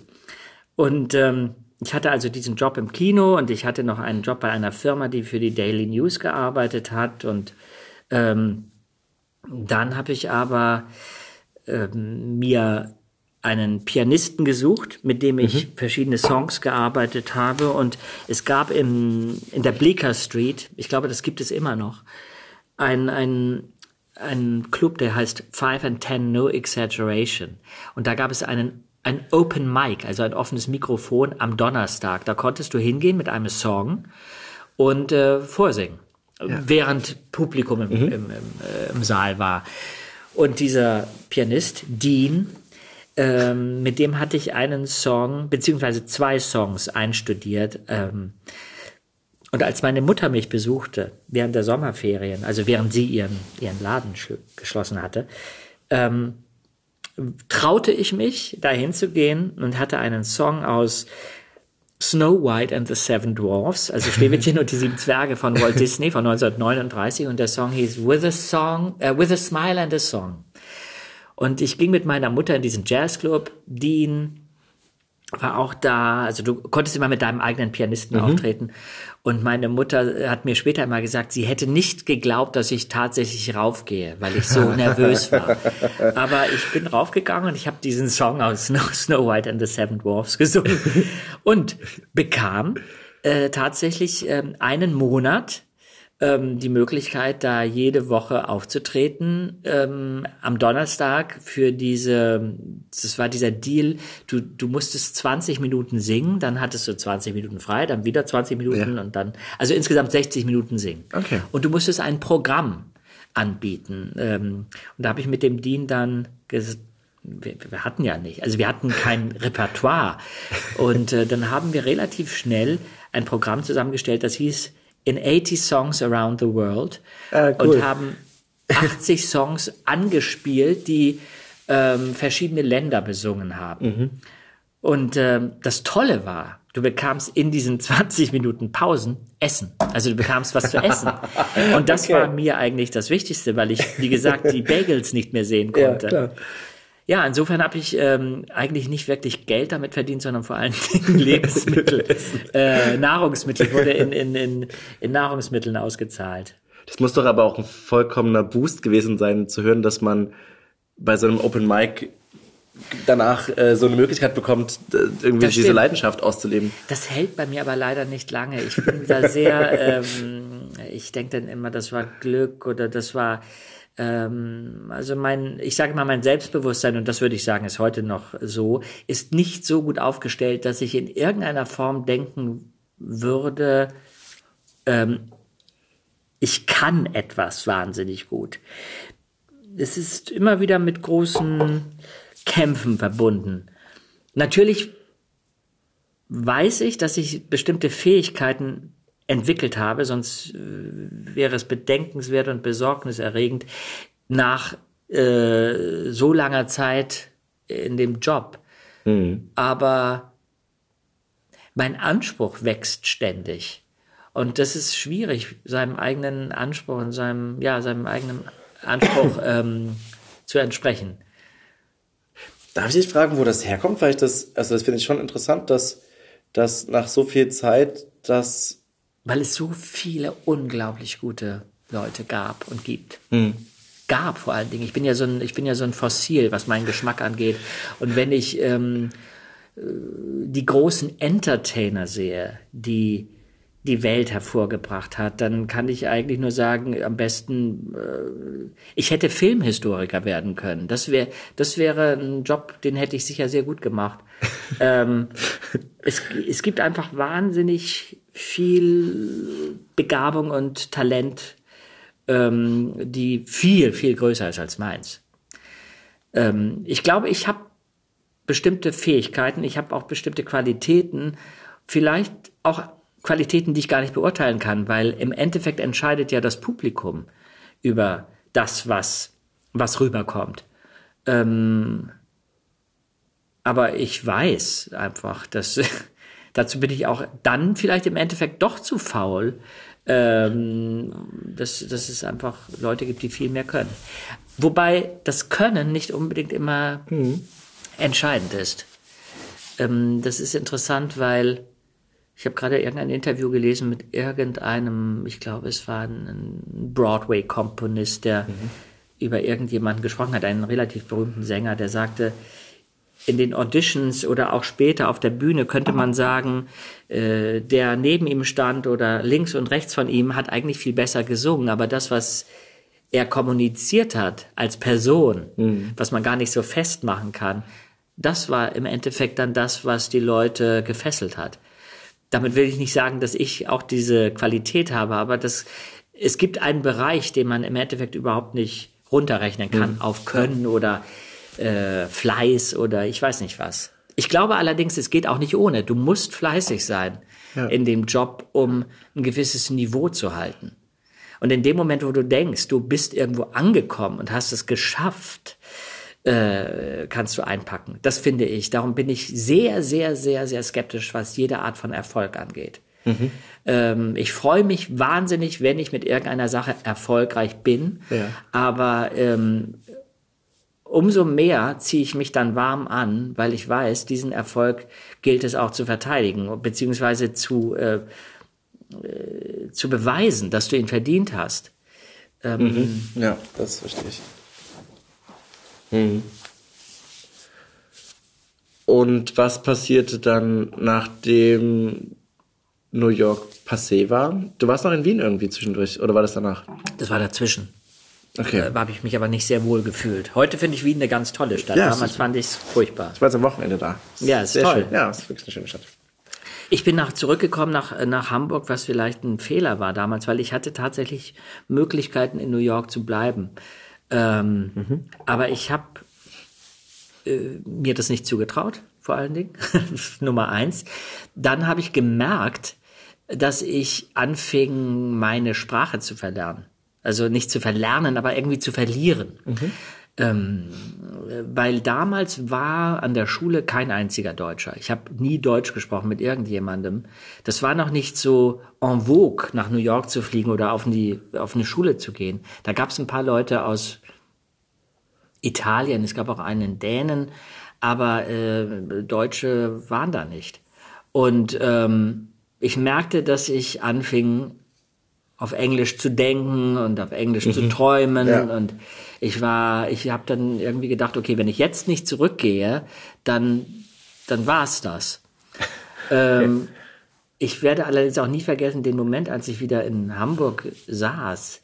Es hat mindestens ein Jahr gedauert, bis ich enttraumatisiert war, wieder äh, quasi auf dieser langsameren Energie gelandet zu sein, mhm. weil New York halt diese, dieses Energielevel hat.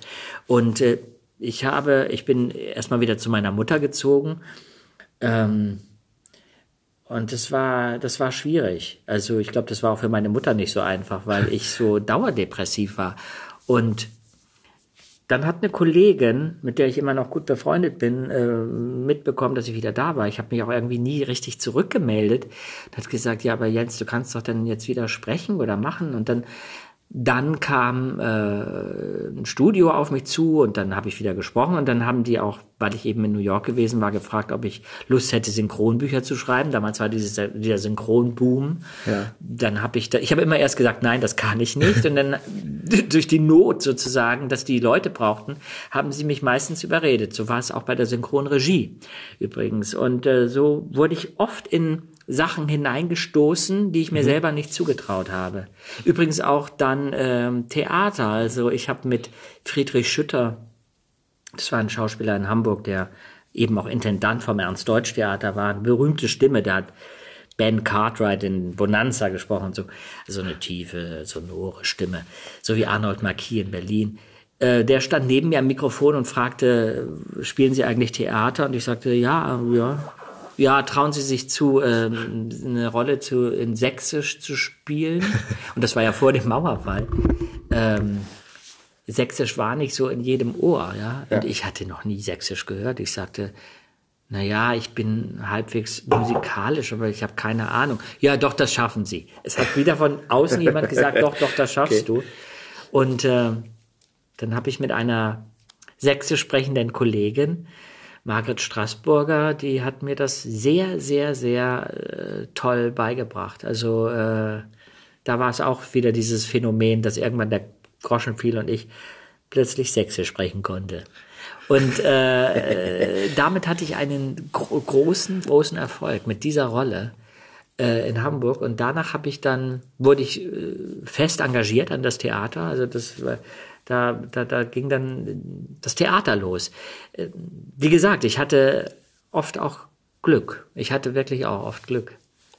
Obwohl ich, ich weiß jetzt gar nicht, ob das, äh, also du glaubst, glaubst du viel an Glück, dass das so, dass das so passiert? Ich, Na, ich glaube daran, dass du zur richtigen Zeit die richtigen Leute kennenlernen mhm, musst. Ja. Und dass die vor allen Dingen auch dich erkennen müssen, auf eine Art.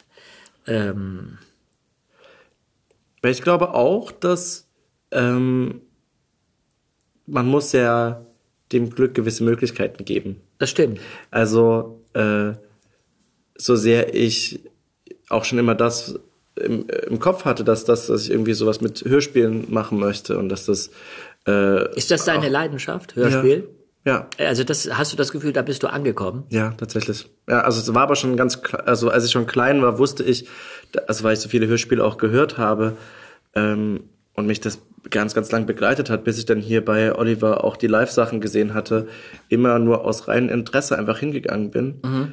Und ich wusste irgendwie, ich möchte gerne da was machen. Und am Anfang war es immer Schauspiel, was ich im Kopf hatte, bis ich so gemerkt habe, ja, ich, also ich habe auch äh, als, als Jugendlicher so war ich in der Theaterakademie und es war irgendwie nett, habe mich da aber nie ganz so wohl gefühlt, weil ich immer gemerkt habe, ach nee, Schauspiel, du bist kein Schauspieler. Mhm. Bis ich dann gemerkt habe, vielleicht ist es aber das andere. Ich konnte das immer halbwegs gut beurteilen, was mir fehlt oder mhm. wo man noch hingehen kann und habe dann über Umwege eigentlich diesen äh, Drehbuchpfad gewählt, damit ich erstmal Handwerkszeug habe, eine Geschichte zu schreiben, das, mhm. was ich so intuitiv beherrsche. Und bin halt auch über ein Gespräch mit Johanna, Johanna Steiner, ja. ähm, dann auch hier so mit angekommen und dann hat sich hier so ein Weg nochmal geöffnet, ähm, was ja gar nicht so üblich ist. Es gibt nicht so viele Be also Bereiche als Regie äh, im Hörspiel, nee. wenn man das, äh, wenn man davon leben möchte. Und äh, das kann man als Glück sehen, was ich auch sehr lange so beschrieben habe. Und mittlerweile bin ich aber irgendwie davon überzeugt, dass ich, ich habe so viele kleine Zwischenschritte gemacht, ganz unbewusst, ohne zu wissen, wo das genau hinführt. Ja. Aber ich habe das irgendwie mal offen, offen gehabt, war sehr offen für Sachen. Und wenn das, das passiert ist, bin ich da mitgegangen. Und auf einmal war man da und dann passierte da irgendwas Schönes. Und das ist ja oft, wenn man rück, rückblickend äh, eine, eine Situation betrachtet oder, oder sein Leben, dass es dann Sinn ergibt. Also ja. dass, äh, dass ja. es dann eine Art von Linie sich plötzlich zeigt. Ähm, das, das geht mir auch so. Ja, das stimmt. So eine seltsame Gradlinigkeit, wo Leute von außen denken, das ist äh, ein sehr geplanter und vorgefertigter Weg ja. gewesen, aber eigentlich waren das ganz viele. Aber vielleicht ist das genau die Ebene, die ich meine mit, ich glaube, dass sich viele Sachen intuitiv äh, ja. dann Beziehungsweise du kommst andererseits, man könnte es auch anders sehen, du kommst andererseits immer wieder an das gleiche Problem, wenn du eigentlich intuitiv gegen dich arbeitest. ja. Ähm, Manchmal braucht es ganz lange. Ich hatte heute ein Gespräch mit einem Taxifahrer, der äh, sagte, wir werden geboren, um zu sterben. Also der war sehr nihilistisch. ich sag, ich habe da denn nicht so wirklich widersprochen, weil ich merkte, das hat keinen Sinn. Das kann man so sehen. Das ist vielleicht auch gar nicht falsch, aber vor allen Dingen werden wir ja erstmal geboren, um zwischendurch auch noch zu leben. Mhm. Ähm, und er meinte auch, ab 50 hat man gar keinen ähm, äh, ist man sozusagen äh, eigentlich schon äh, nicht mehr interessant für die, für, keine Ahnung, für was auch immer. Aber also früher sind die Leute nur 30 Jahre alt geworden, heute werden wir viel zu alt, so nach dem Motto. Ja, okay. Wenn mhm. ich mich betrachte, kann ich nur sagen, ich bin froh, obwohl ich mich nicht unbedingt immer freue, äh, so, dass das Leben so äh, schnell voranschreitet. Mhm. Aber ich hätte bestimmte Sachen mir mit, mich mit 30 nicht getraut. Mhm. Ich bin ein Spätentwickler in vielen Dingen, obwohl ich so früh angefangen habe. Ja. Aber den Mut zu haben, bestimmte Dinge zu bestimmten Dingen zu stehen oder zu bestimmten Dingen eine Haltung zu haben, das hat sich bei mir erst relativ spät entwickelt. Ähm, und ich finde, ich bin da überhaupt noch nicht an dem Punkt, wo ich sage, so jetzt bist du wirklich entspannt. Äh, mhm mit, mit deinem Hier und Jetzt. Aber meinst du, ähm, das wird nochmal passieren dann wahrscheinlich? Das, klingt doch eher nach einer Lebensaufgabe. Da ja, also ich habe ja zum Beispiel einen, einen, einen, einen, einen wirklichen Schwachpunkt, dass ich, das ist, dass ich mich nicht äh, entscheiden kann, wo ich leben will. Ja. Äh, und ich, äh, ich habe neulich gedacht, um Gottes Willen, ich glaube, das ändert sich nie. Ich hatte die Illusion, dass es sich irgendwann ändert, dass ich irgendwie so ein Nestgefühl entwickle und denke, so, jetzt bist du angekommen, jetzt hast du dieses Happy End, wie bei Rock Hudson und Doris Day. äh, aber ich weiß nicht, vielleicht ist das mein, äh, vielleicht ist das einfach mein Naturell. Aber du hast, du hast Wohnungen in, äh, eine, eine, eine Bleibe in New York, in Hamburg. Das klingt so furchtbar. Das klingt wie so, als wäre ich Donald Trump. Eigentlich nein, nein, nein, klingt es, als wäre ich Donald Trump. das finde ich überhaupt nicht. Ich finde das gerade eigentlich, finde das total spannend, gerade wenn du auch äh, wenn deine, deine Herkunft als Schauspieler auch so viel mit unterschiedlichen Städten zu tun hat, mhm, ja. finde ich das gar nicht so abwegig, abwegig dass man, äh, dass es einen irgendwo hinzieht, wo man auch, wo eine gewisse Wurzel liegt. Also da ist die Wurzel eben nicht nur in Hamburg, sondern ja, und die Wohnungen sind sehr, sehr klein. Ne? Die haben also, äh, wenn es hochkommt, 30 Quadratmeter. Ähm, ja, naja, ich habe mehrere Wohnungen, das stimmt. Und, und gibt es irgendwie, das, das finde ich einfach super, das ist, ich, ich, Aber ich das versuche auch das auszumisten. Also ich versuche sozusagen das einzudampfen, weil ich merke, ich kann die natürlich gar nicht so bewohnen. Ich gebe sie oft einfach Freunden, stelle ich sie zur Verfügung. Ähm, und ich habe ja keine Kinder. Also ich habe sozusagen niemanden außer meinen Nichten oder meinen Schwestern, falls sie, die sind alle älter als ich, falls sie mich überleben, die es erben äh, könnten. Ähm, es ist sozusagen, mein, das sind meine Kinder, wenn du so willst. Ja. Ähm, aber ich denke auch oft darüber nach, gerade in letzter Zeit, das ist, äh, es ist Quatsch. Ich könnte das schon auch ein bisschen reduzieren. also ich meine, so viele Wohnungen sind es ja gar nicht, aber es sind ein paar, ja.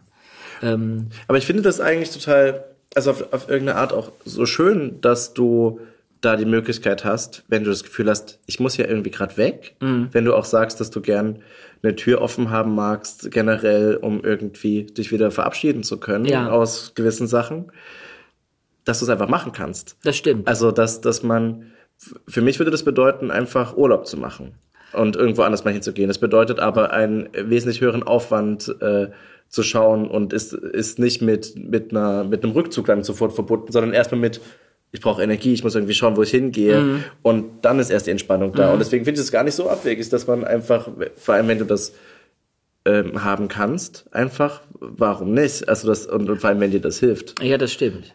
Wobei ich ähm, äh, eigentlich meine ideale Lebensform wäre, weil du musst dich natürlich um Wohnungen trotzdem immer kümmern, ja. Dann ist da ein Wasserrohrbruch. Also ich habe ja auch so eine Mini-Wohnung in Berlin, äh, in, in Paris. Ja. Und äh, die Pariser, die Zustände in den, Wo in den Häusern sind so äh, marode teilweise, dass das ständ, das ständig irgendwas und dann bin ich nicht da und dann kriege ich einen Anruf und mein Französisch ist okay, aber wenn es um äh, Wasserrohrbrüche geht, ist mein Vokabular überschaubar und wenn ich dann, also letztes Mal war es am, wirklich am 23. Dezember, ouais, Monsieur Wawritschek, il y a de l'eau euh, dans, dans votre appartement und ähm, ich, ja, äh, Moment, ja, was soll ich jetzt machen? Ich sitze hier in Hamburg und äh, das ist schwierig. Also da denke ich manchmal, das ist, äh, das, das, mu- das, da muss ich mich entstressen. Ähm, insofern wäre eigentlich die ideale Lebensform im Hotel. Ja, ja, okay. Ich muss mich um nichts kümmern. Ein, ein festes Hotel wäre gut, wo du so wie Udo Lindenberg im Atlantik in Hamburg, äh, das muss ja gar nicht so, ich bin gar nicht so ein Freund von so, so großen Hotels. Das ist eher so, eine, so ein kleines Boutique-Hotel, aber mit ein bisschen Patina und ein bisschen Geschichte wäre schön. Und ähm, dass man da, also, dass die Concierge oder die äh, Rezeptionistin oder der, der Mann an der Rezeption weiß, ah, Mr. Wawritschek, Monsieur Wawritschek, äh, hallo, küsst die Hand, äh, Herr. Keine Ahnung. Also sowas stelle ich mir vor. Aber wie gesagt, ich bin da auch, ähm, ich bin da einfach wahnsinnig aus der Zeit gefallen. Ich bin, ich, eigentlich fühle ich mich in unserer Zeit nicht zu Hause. Ich müsste, ähm, weiß nicht, wobei ich immer überlege, welche Zeit eigentlich besser war. Es gab immer so ein paar Jahre, die besser waren vielleicht, aber ich möchte nicht äh, zwischen dem Ersten und Zweiten Weltkrieg gelebt haben. Oder also ich meine, vielleicht in den 50er Jahren, nicht unbedingt in Deutschland, aber es gab so ein paar so entspannte Phasen, aber da müsste man historisch nochmal genau hinterfragen, ähm, ob die wirklich so entspannt waren. Spannend.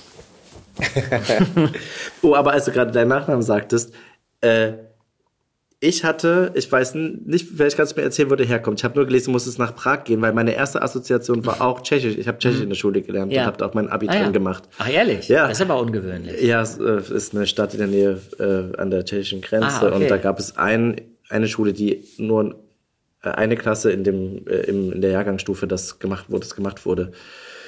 Und ich habe auch den Namen sofort mit was Slawisch natürlich verbunden. Ja, das ist ein tschechischer Name. Aber ist es wirklich, es ist ein tschechischer Name? Ja, und mir hat ein Tscheche gesagt, es würde heißen, äh, also entweder heißt es Zimmermann, was natürlich völlig langweilig wäre, oder kleiner Vogel. Das finde ich passt viel besser zu mir. Ah, Ähm, aber es wäre nicht mehr die original tschechische Schreibweise.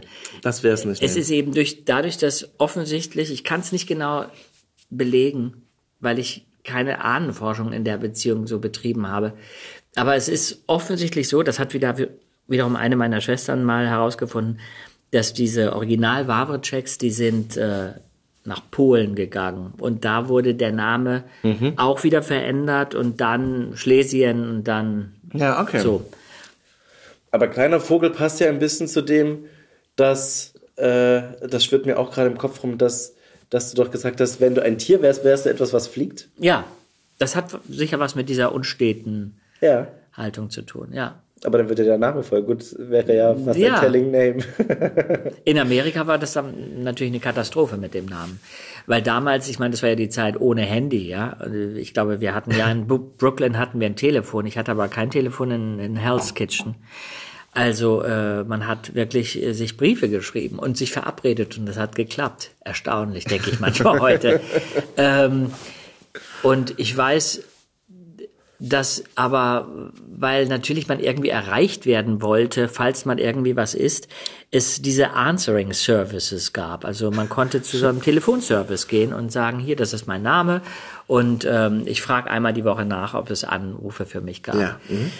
Die haben mich damals abgelehnt. Die haben gesagt, wir können den Namen nicht aussprechen. Wie heißen Sie?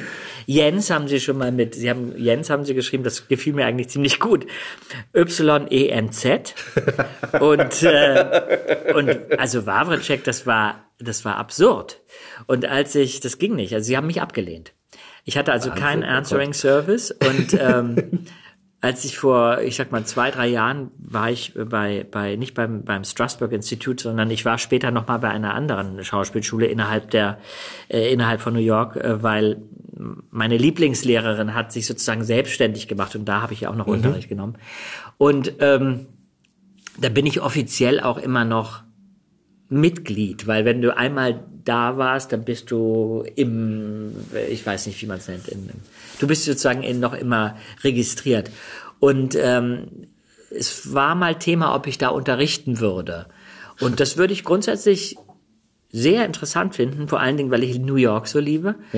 Ähm, und dann sagte ich aber, ja, aber weißt du, ich habe echt, äh, ich, ich, ich, ich finde das so kompliziert mit meinem Namen mehr. Und dann sagte sie, und das ist halt in Amerika möglich, äh, ich weiß gar nicht, ob es bei uns möglich ist. Ich glaube nicht, wahrscheinlich schon, aber du musst es eintragen lassen. Es ist sehr viel komplizierter. Ähm, sie sagte, ja, wir, wir, wir kürzen einfach, wir machen Warwick draus oder, oder was auch immer. Wir können jetzt mal ein bisschen Brainstorming machen, aber äh, es ist überhaupt kein Thema. Und da habe ich gedacht, mein Gott, ja, das wäre interessant, wenn ich mir jetzt einen anderen Namen geben würde. Inwiefern würde ich mich vielleicht auch anders fühlen? Hattest du einen dann gefunden? Also da hast du ja dann drüber nachgedacht?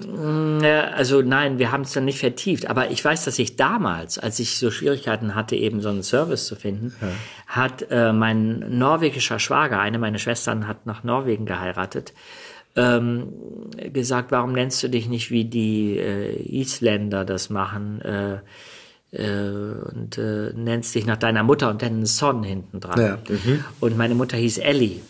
Und es war dann äh, so kurz äh, war die Überlegung, ob ich mich Jens Ellison nenne. Das fand ich aber fast zu zu schön, um wahr zu sein. Jens Ellison. Also Das wäre schon schön. das auch. wäre schon schön, aber es hätte, ich, das hätte ich dann damals machen können. Ich glaube, jetzt, also zumindest meinen Namen in Deutschland zu verändern, wäre äh, kontraproduktiv. Also beim Nachnamen ist es schwieriger als beim Vornamen, ne? Wahrscheinlich. Ich glaube, den Vornamen kann man doch ändern.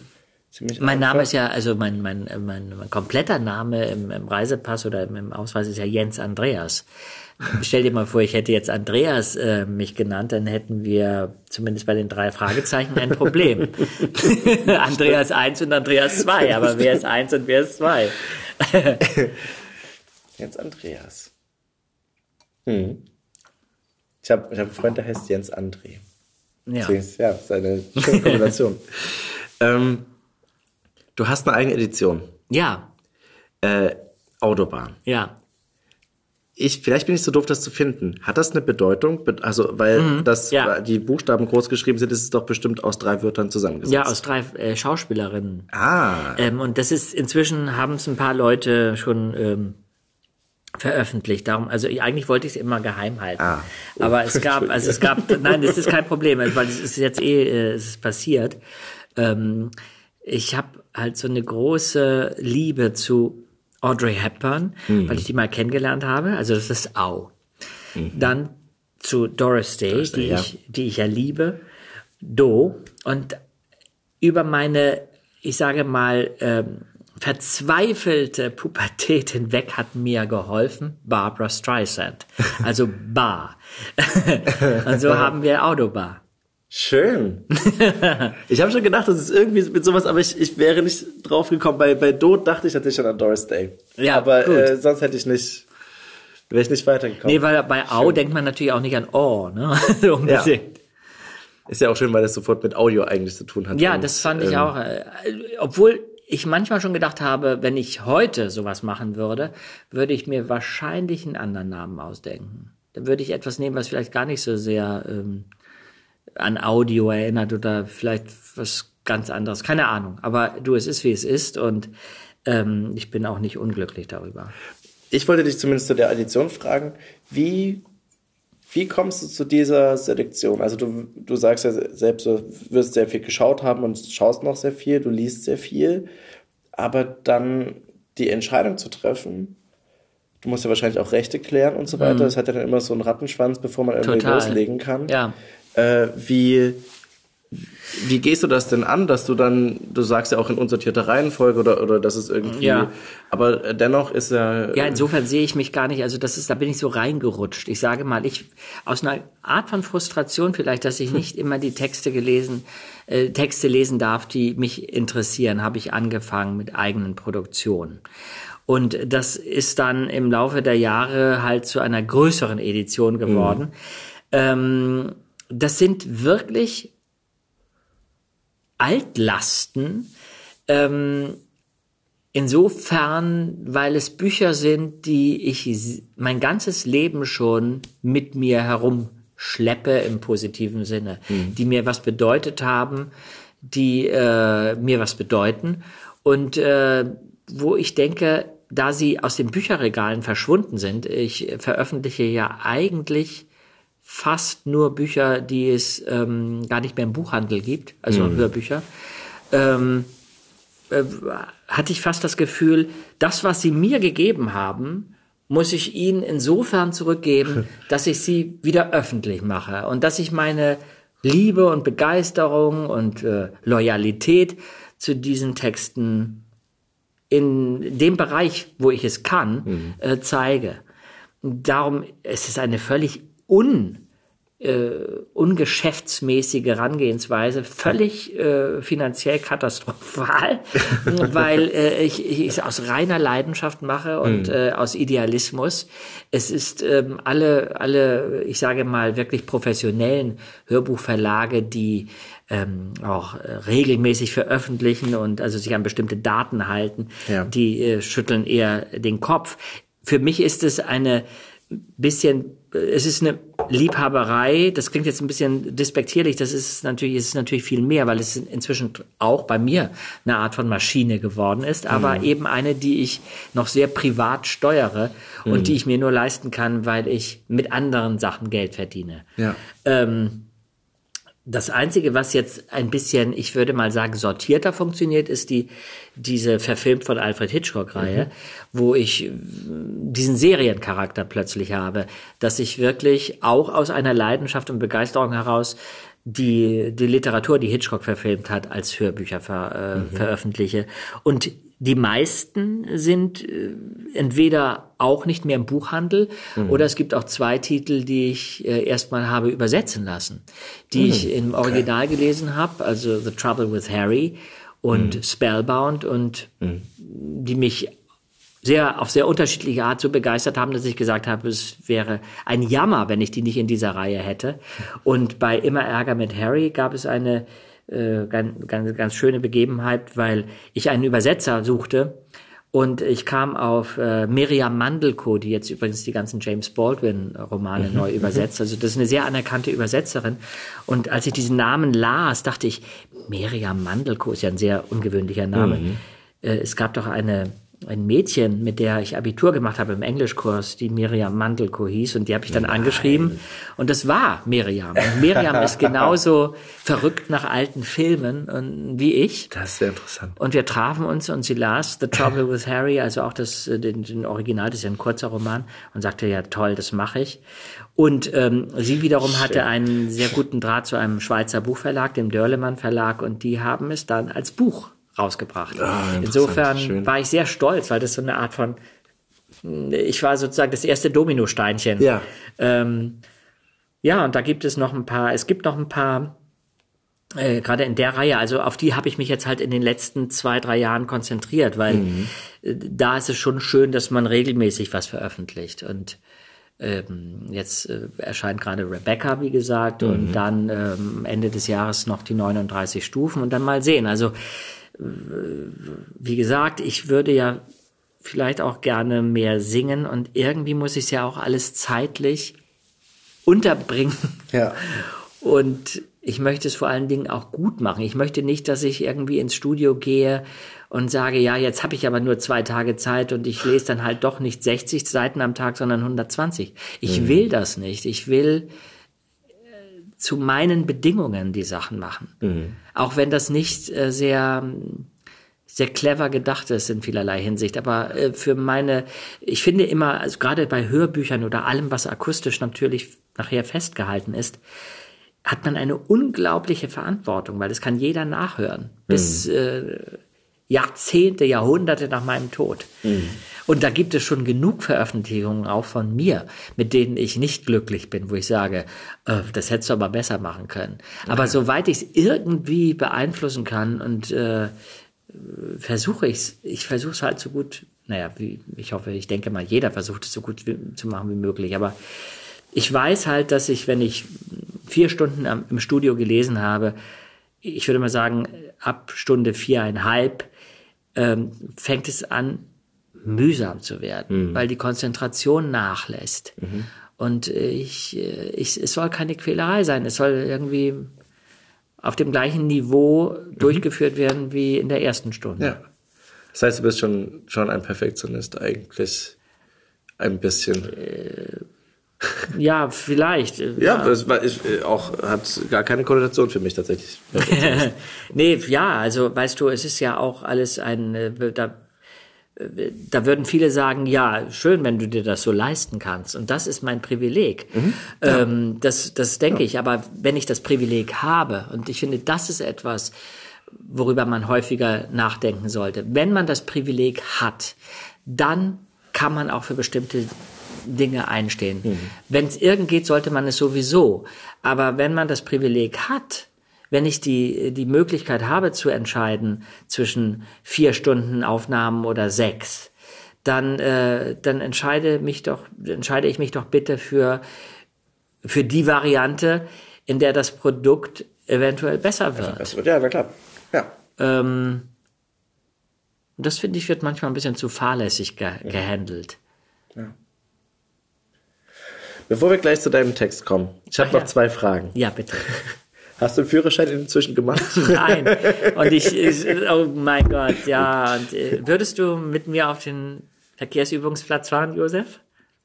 Ja. Du hast einen. Ich habe einen. Toll. Einen das ist toll. Ich bin voller Bewunderung. Also ich finde, da habe ich zum Beispiel total, total versagt.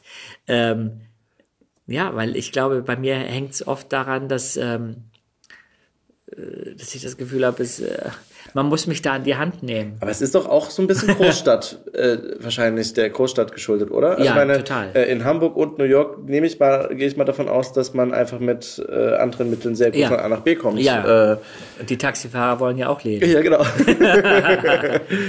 Äh, nee, aber ich würde das tatsächlich machen. Ich finde äh, Führerschein, ich fahre gar nicht viel Auto. Ich fahre auch nicht so gern Auto. Mhm. Äh, Warum ich, nicht? Also weil ich einfach umweltmäßig, gerade auch in Berlin, ich fahre mit dem Fahrrad, fahre mit dem Öffentlichen. Ich okay. finde das einfach viel angenehmer ja. äh, und, und richtiger, was so eine Stadt angeht, als wenn ich da mein eigenes Auto besitze, was irgendwie 95 Prozent der Zeit Straße blockiert, ja. weil es parkt. Ähm, aber wenn ich nach Hause komme, das ist äh, in der Nähe von Dresden, bin ich schon froh, wenn ich das Auto einfach meiner Eltern dann nutzen kann, um einfach schnell einkaufen zu fahren. Gut, da ist es so- dann aber auch nicht so stressig zu fahren, nehme ich an. Ne? Nee, das, das stimmt. Das ist dann auch einfacher. Aber trotzdem, ich könnte auch da mit dem Fahrrad fahren natürlich. Äh, ist halt einfach anstrengender, wenn man dann die ganzen Sachen einkauft. Ähm, also deswegen, ich fahre schon Auto und habe das halt früher genau da gelernt in der Gegend. Aber äh, das ist eigentlich ist es schon auch was was Schönes Autofahren.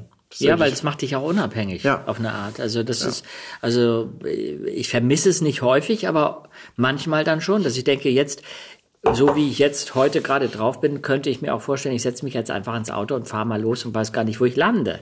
Das Ja. kann ich nicht machen ohne Führerschein. Also da kann ich mich in den Zug setzen. Aber äh, im Auto bist du allein. Oh, das könnte ich mir sogar sehr gut vorstellen, nachdem du was du so erzählt hast, dass du dann einfach ins Auto steigst und dann einfach mal hinfährst Ja. und einfach aussteigst und schaust, was da ist. Ja, ja. Also insofern, äh, ich weiß nicht, ob ich es ob ich's noch schaffe, aber ähm, das wäre eigentlich toll. Das schafft man eigentlich immer. ja? Ja, doch. Okay. doch, doch. Das ist lustig, weil einige Leute sagen zu mir, Mensch Jens, also du hast kein, keine Angst davor, jetzt was weiß ich, alleine auf die Bühne zu gehen und irgendwie, was weiß ich, anderthalb Stunden was zu lesen, äh, auch manchmal ohne Musik oder wie auch immer. Also Ja. als, als, als Schauspieler setzt du dich ja manchmal Situationen aus, wo andere Heiden Ängste davor haben. Ja. Aber du hast Angst davor, einen Führerschein zu machen. Jeder, jeder macht einen Führerschein. Das ist doch keine große Leistung. Für mich ist das, ich glaube, alles, was so mit, mit so praktisch im Leben stehen zu tun hat, ist für mich wahnsinnig bewundernswert und denke, oh Gott. Das ist, weswegen das natürlich schon auch äh, zumindest äh, hier immer eine Verantwortung ist, im Auto zu sitzen, ist ja, weil so viele Leute auch Auto fahren und Ja. so viele Leute auch nicht unbedingt richtig Auto fahren. Ja. Und dieses, äh, das, was man ja auch beim Skifahren hat, ich weiß nicht, ob du Skifahren machst oder Nee. sowas, ähm, da ist es genau das Gleiche. Ich fahre sehr gern Snowboard, aber dieses Mitdenken für andere, dass Ja. andere Leute diese ähm, vielleicht nicht sehr vorausschauend fahren. Ja, verstehe. Ähm, das kann natürlich schon dazu führen, dass man äh, unentspannter am Auto ist. Aber das ist, im Endeffekt ist es wie beim Fahrradfahren, äh, man fährt ein bisschen und, und ich habe das Gefühl, irgendwann schleicht sich dann auch so ein Prozess ein von, man hat das dann irgendwie im Griff, man hat Also ein ganz eine gut, Routine man, man entwickelt ein gutes Gefühl da, Okay. dafür, ist diese Straße hier gerade einfach anstrengend für mich. Mir hilft es immer, wenn so ein wenn so ein Navi mitläuft, dass ich einfach nur so sehe, wie gleich der Straßenverlauf ist. Ja. Das beruhigt mich schon ungemein in einer fremden Stadt. Dann weiß ich so ungefähr, ah ja, dann, ist, dann verstehe ich einfach die Stadt ein bisschen Ja, besser. verstehe. Aber äh, kann auch verstehen, wenn man einfach sagt, nee, ist mir dann einfach doch zu, zu, zu anstrengend, gerade die Theorieprüfung oder sowas dann. Nee, das ist, davor habe ich nicht so Angst. Ich habe ich hab ja, ich meine, ich habe ja mal mit dem Führerschein angefangen mit 18. Ich habe den halt abgebrochen. Das war Ah, vielleicht okay. auch schlecht, weil ich habe, ich abgebrochen wurde er, weil ich ich fuhr eine eine eine äh, die Eppendorfer Landstraße in Hamburg entlang. Neben mir saß dieser ähm, Taxi, äh, wie heißt das, Fahrschullehrer Ja. und sagte, Sie müssen jetzt bremsen, Herr Wawacek. Da war eine rote Ampel. Ja. Die habe ich gesehen. So, jetzt müssten Sie mal langsam bremsen. Ich bremste einfach nicht. Und äh, so, jetzt aber bremsen. Und dann hat er auf seinen Ja. Bremspedal da gedrückt neben mir und äh, sagte so, wir fahren bitte mal rechts ran. Also es waren, müssen ja schon ein paar Stunden passiert sein. Und sagte, ähm, Sie haben offensichtlich ein Problem. Warum bremsen Sie denn nicht? Und dann habe ich gesagt, wissen Sie, ich weiß es nicht, aber ich habe das Gefühl, ich finde es so komisch, dass ich mit einem äh, mit einem Tritt sozusagen auf ein Pedal ein Fahrzeug anhalte. Das ist irgendwie für mich, also ich bin so ein passionierter Fußgänger. Ich, ich gehe eigentlich alles zu Fuß, wenn ich irgend kann. Und äh, der hat dann zu mir gesagt, und wahrscheinlich war das richtig, ähm, ich glaube, sie sind ungeeignet für den Führerschein. Und seitdem bin ich auch nie wieder dahin gegangen. Okay. Aber jetzt denke ich, ich bin ähm, 40 Jahre fast älter Ja. und ich könnte es ja mal vielleicht noch auf die letzte Strecke versuchen. Wer weiß. Okay, also so viel zu deiner So Frage. viel, so viel zum Führerschein. ähm, und das Letzte, was, was ich, äh, aber darüber haben wir, glaube ich, auch schon ein bisschen geredet, zumindest meine ich, dass du das mit, mit der Edition Autobar hast. Wenn, wenn dich jetzt Geldsorgen nicht mehr plagen würden, in gar keiner Form, du hättest so viel Geld, woher auch immer, ähm, wie würde denn dein, dein Leben aussehen? Gibt es denn noch irgendetwas, irgendein ein Herzensprojekt, das du eigentlich angehen würdest? Oder ähm, Oh, ich glaube ganz viele, aber weißt du, diese Frage ist wahnsinnig kompliziert, weil mhm. das würde bedeuten, dass ich eine, eine Ordnung im Kopf hätte. Mhm. Und die habe ich nicht. Also gerade jetzt in dieser Lebensphase habe ich sie nicht. Äh, wenn du mich in drei Monaten wieder fragst, vielleicht sieht es schon wieder anders aus, aber ich könnte das nicht sagen. Ich habe so Wünsche, dass ich, ich würde wahnsinnig gerne, zum Beispiel Doris Day, die am 3. April 97 wird. Mhm ich würde gerne, ich glaube, ich wäre ein guter, das, was du machst heute, und sehr gut machst übrigens, aber äh, ich glaube, ich wäre auch ein ganz guter Gesprächspartner für diese, für diese mhm. Menschen, die mich inspiriert haben ja. oder inspirieren. Und ich würde gerne einige noch kennenlernen, also um wieder zurückzugehen zu Shirley MacLaine und Anneliese Rothenberger. Mhm. Ich, ähm, so die letzten Mohikaner. Mhm. Ich gehe auch gerne in also ich war jetzt gerade wieder in New York und wenn ich da äh, an den Broadway äh, in Stücke gehe, gehe ich meistens, bin ich sehr aufmerksam, mm, äh, wer spielt gerade und wen kann ich noch mal sehen. Mhm. Äh, weil wenn du gute Leute siehst, dann ist das wie eine Meisterklasse, die, die ist unbezahlbar. Und mhm. ich habe ein paar Leute erlebt, auf der Bühne auch, wo ich dachte, ja, da habe ich irgendwie äh, eine Essenz mitbekommen und auch eine, ja, eine, eine, eine, eine Idee davon, worum es geht. Mhm. Ähm, also das wäre ein großer Wunsch von mir, dass ich äh, solche Begegnungen noch habe.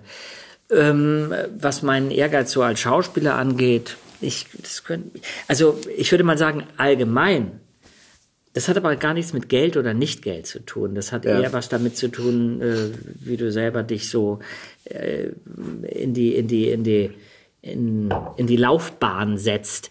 Ähm, äh, hoffe ich, dass ich, äh, dass ich mutiger werde noch, dass ich noch mhm. mutiger werde und mehr das ähm, umsetze, was mich selber begeistert und hoffentlich auch äh, vielleicht durch meine eigene Begeisterung andere begeistere. Das ist sehr allgemein ausgedrückt, aber im Endeffekt trifft es das. Ich, ich glaube, dass man sich nicht einschüchtern lässt von diesen ewigen Wenn, aber ja. Ähm, äh, Informationen, die man kriegt. Ja, aber das ist nicht, das ist nicht äh, populär oder das ist nicht kommerziell genug. Es geht immer nur um sowas. Es geht nie mhm. um die Sache. Und äh, das, das finde ich wahnsinnig frustrierend. Dafür mhm. braucht man sehr, sehr viel Kraft, mhm. um sich dagegen zu positionieren. Und ähm, ich hoffe, dass ich genug Kraft habe und genug Energie auch in den nächsten Jahren, um mir da treu zu bleiben. Mhm. Ich glaube, wenn ich merke, dass ich das nicht mehr kann, dann würde ich aufhören. Dann würde ich was, ja. dann würde ich, äh, dann würde ich äh, verstummen. Mhm. Ich finde es übrigens ganz, ganz toll. Ich, ich habe ja ein paar Sachen auch von dir vorher angehört, dass gerade dieses Mut machen, dass du dir das dass du das immer noch zum Ziel hast und das nicht aufgegeben hast, finde ich einfach total toll. weil das, weil das etwas ist, was man, was sich so leicht sagt und was ich aber auch so als Ziel leicht verlieren kann, weil Mut aufzubringen eben genau immer so viel Kraft bedeutet. ja. Finde ich, deswegen finde ich das irgendwie schön, dass das irgendwie immer noch so, so drin ist und noch so ein Bedürfnis ist. Finde ich echt. Ja, man ja. muss sich immer wieder, man muss sich eigentlich immer wieder hinterfragen und äh, prüfen, ist das eigentlich das, was ich möchte? Und das kann nicht immer funktionieren. Also man muss natürlich Kompromisse machen und man, man weicht auch mal links und rechts von seiner Linie ab und von seiner mhm. die, äh, Richtung. Aber, aber äh, ich finde es sehr gesund, dass man sich immer wieder neu aufstellt. Mhm. Lass uns doch zu deinem Text kommen. Ja. Und dann also dieses, ähm, dieser Text, ja. Soll ich was dazu sagen? Ja, sehr, sehr gern. Äh, warum der dir eingefallen ist. Also äh, das ist ein, ein Autor, den ich überhaupt nicht kannte. Ich habe ihn in irgendeinem Buch entdeckt. Äh, ich glaube, das war sozusagen das, äh, äh, das stand auf der ersten Seite irgendeiner Biografie, die ich gelesen habe. Mhm. Albert Lamartine, ein äh, französischer Dichter des 19. Jahrhunderts. Mhm. Und ich habe das gelesen und das hat mich irgendwie berührt. Mhm. Es ist nicht das ist nicht die Übersetzung, die ich kenne, aber ich lese es trotzdem mal. Mhm. Das Buch des Lebens ist das erhabenste Buch, das man nicht öffnen und schließen kann, wie es einem gefällt. Man würde gern auf die Seite zurückkehren, auf der man geliebt hat, und die Seite, auf der man stirbt, ist schon unter unseren Fingern. Das hat mich sehr berührt, weil mhm. äh, das Leben ist eine überschaubare Angelegenheit. Ja. Und äh, ich meine, du und ich, wir, wir haben Glück, wir sind, hoffentlich bist du gesund, ich hoffe, ich bin's auch. Und wir haben noch ein paar Jahre, die wir, die wir leben können. Und äh, äh, ja, aber es ist endlich. Und das hm. vergisst man so oft. Und darum, das, ich finde, es ist gar kein schlechtes Motto. Es ist ein bisschen, vielleicht ein bisschen deprimierend auf den ersten Blick, aber nicht wirklich. Es ist eigentlich sehr realistisch. Und ich finde es erschreckend, dass es äh, das Leben eher Fahrt aufnimmt im, im, im, mhm. in der Zeit, also mit der, wie, wie schnell die Zeit vergeht und nicht äh, als Kind hatte man dieses Gefühl, ein Jahr ist endlos. Wann kommt das nächste mhm. Weihnachten? Das dauert ja, ja ewig. Ja. Wann ist mein nächster Geburtstag? Um Gottes Willen, in sechs Monaten? Nein. Das hat sich alles ziemlich verändert.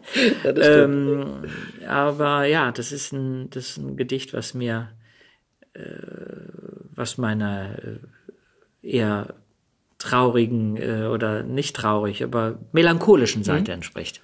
Ja, ich finde es gar nicht so, so traurig. Ich finde das. Es könnte auch ein, ein, ein es könnte auch einen Impuls geben, ne? Genau, weil ich habe gerade drüber nachgedacht, dass so viele Freunde von mir äh, in dem Moment, als sie 30 wurden, so in, an so eine Grenze gekommen sind, die sie so sehr beschäftigt hat und ich das auch nie so richtig verstanden habe. Wie alt bist du? Ich bin bald 28.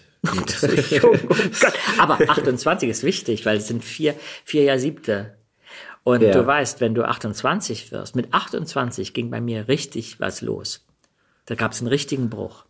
Da, mit 28 bin ich aus New York zurückgekommen mhm. und da kam plötzlich äh, Theater und so. Also diese ja Siebteinteilung des Lebens yeah. finde ich sehr, äh, finde ich sinnvoll und mhm. die, an die glaube ich auch. Ich muss, äh, ich bin ja doppelt so alt wie du, um Gottes Willen. ich werde 56 dieses Jahr. Ja. Und äh, was aber auch ein neues Jahr Sieb bedeutet. Und ja, wir, ich wünsche dir jetzt für dein neues Jahr Sieb. Wann hast du Geburtstag? Am 7. April. Oh, das ist ja bald. Das ist bald. Oh Mann. Ein Widder, nein, das ist gut. Da hast du es also. Na, obwohl die Widder haben es auch nicht so. Die Widder ist auch kein einfaches Sternzeichen. nicht unbedingt, aber ich habe zwei. Aber sexy. Widder sind sexy. das, das ich weiß, so stehen. Das ist gut. Ich habe sehr, ich habe sehr äh, unterschiedliche Widder zum Glück erlebt. Meine Mutter hat einen Tag nach mir Geburtstag okay. und mein Vater sechs Tage vor mir. Okay. Und beide Einflüsse sind durchaus in mir und drin. Sind sie sehr feurig? Sind die sehr äh, impulsiv? Mein Vater durchaus und meine Mutter hat eine sehr ruhige Seite. Ah eigentlich eine sehr genügsame, zurückhaltende Person, mhm. die sehr viel ähm, annimmt als, als Lebensaufgabe und sowas sehr unwidrig eigentlich ist. Und es ist aber ganz schön, gerade von diesen beiden Polen das bekommen zu haben. Okay, gut, okay. ähm, ich danke dir, dass du da warst. Gerne. Ich, das war Jens Wawritschek und seine Geschichten. Ich danke dir fürs Zuhören. Und bitte bleib noch einmal kurz dran. Denn jetzt folgt nämlich nicht wie gewohnt der normale Abspann, denn wir müssen dir was sagen. Genau, nämlich danke, dass du uns schon seit anderthalb Jahren zuhörst und die Treue hältst. Wir hatten schon viele tolle Gäste bei uns auf dem Sofa und freuen uns jedes Mal, wenn du uns schreibst, Ideen schickst oder uns einfach zugehört und weiterempfohlen hast. Anderthalb Jahre ist schon echt lang und wir wollten immer Gespräche führen, die sich in Ruhe und vertrauter Atmosphäre entwickeln können. Und es wurde ehrlich gesagt in letzter Zeit immer schwerer. Ja, denn nicht nur sind die Termine immer knapp, auch die Projekte in unserer Haupttätigkeit nehmen gerade sehr viel Raum ein. Darüber hinaus verändert sich bei mir im Privaten auch gerade ganz ordentlich was und das hat jetzt erstmal Vorrang. Wir machen also, nach langem Überlegen, eine kleine Pause. In der können wir neue Termine ausmachen, Gespräche ohne Termindruck führen und hoffentlich ein bisschen besser planen. Danach geht es aber wie gewohnt weiter. Alle zwei Wochen laden wir Gäste ein und lauschen den Geschichten hinter den Stimmen. Bis dahin kannst du uns gern weiter Feedback geben und Ideen schicken. Einfach eine Mail an hörgestalten.lauscherlounge.de oder über Facebook. Und wenn du uns weiterempfehlen möchtest oder in alte Folgen nochmal reinhörst, sind wir dir nicht böse. Wenn du uns ein paar Sternchen bei iTunes oder den Podcatchern deiner Wahl spedieren könntest, würden wir uns ebenfalls sehr freuen. Alle Infos zu dieser Folge findest du auch noch einmal in den Show Notes. Dieser Podcast ist eine Produktion der Lauscher Lounge. In dem Podcast-Kanal Lauscher Lounge Hörbuch findest du kostenlos die Eigenproduktion des Labels, aber nur für eine bestimmte Zeit. Außerdem legen wir dir sehr den Podcast Texte von gestern ans Herz. Bei einer Live-Veranstaltung lesen Erwachsene Texte, die sie als Kinder oder Jugendliche geschrieben haben, egal ob lustig oder traurig. Gemeinsam durchleben wir erneut die Absurditäten, Tragödien und Kleinigkeiten des Aufwachsens. Wenn du keine unserer Podcast-Veröffentlichungen verpassen willst, abonniere einfach den Kanal Lauscher Lounge alle Podcasts. Also, ahoi, ciao, tschüss und bis zum nächsten Mal bei Hörgestalten. Shh.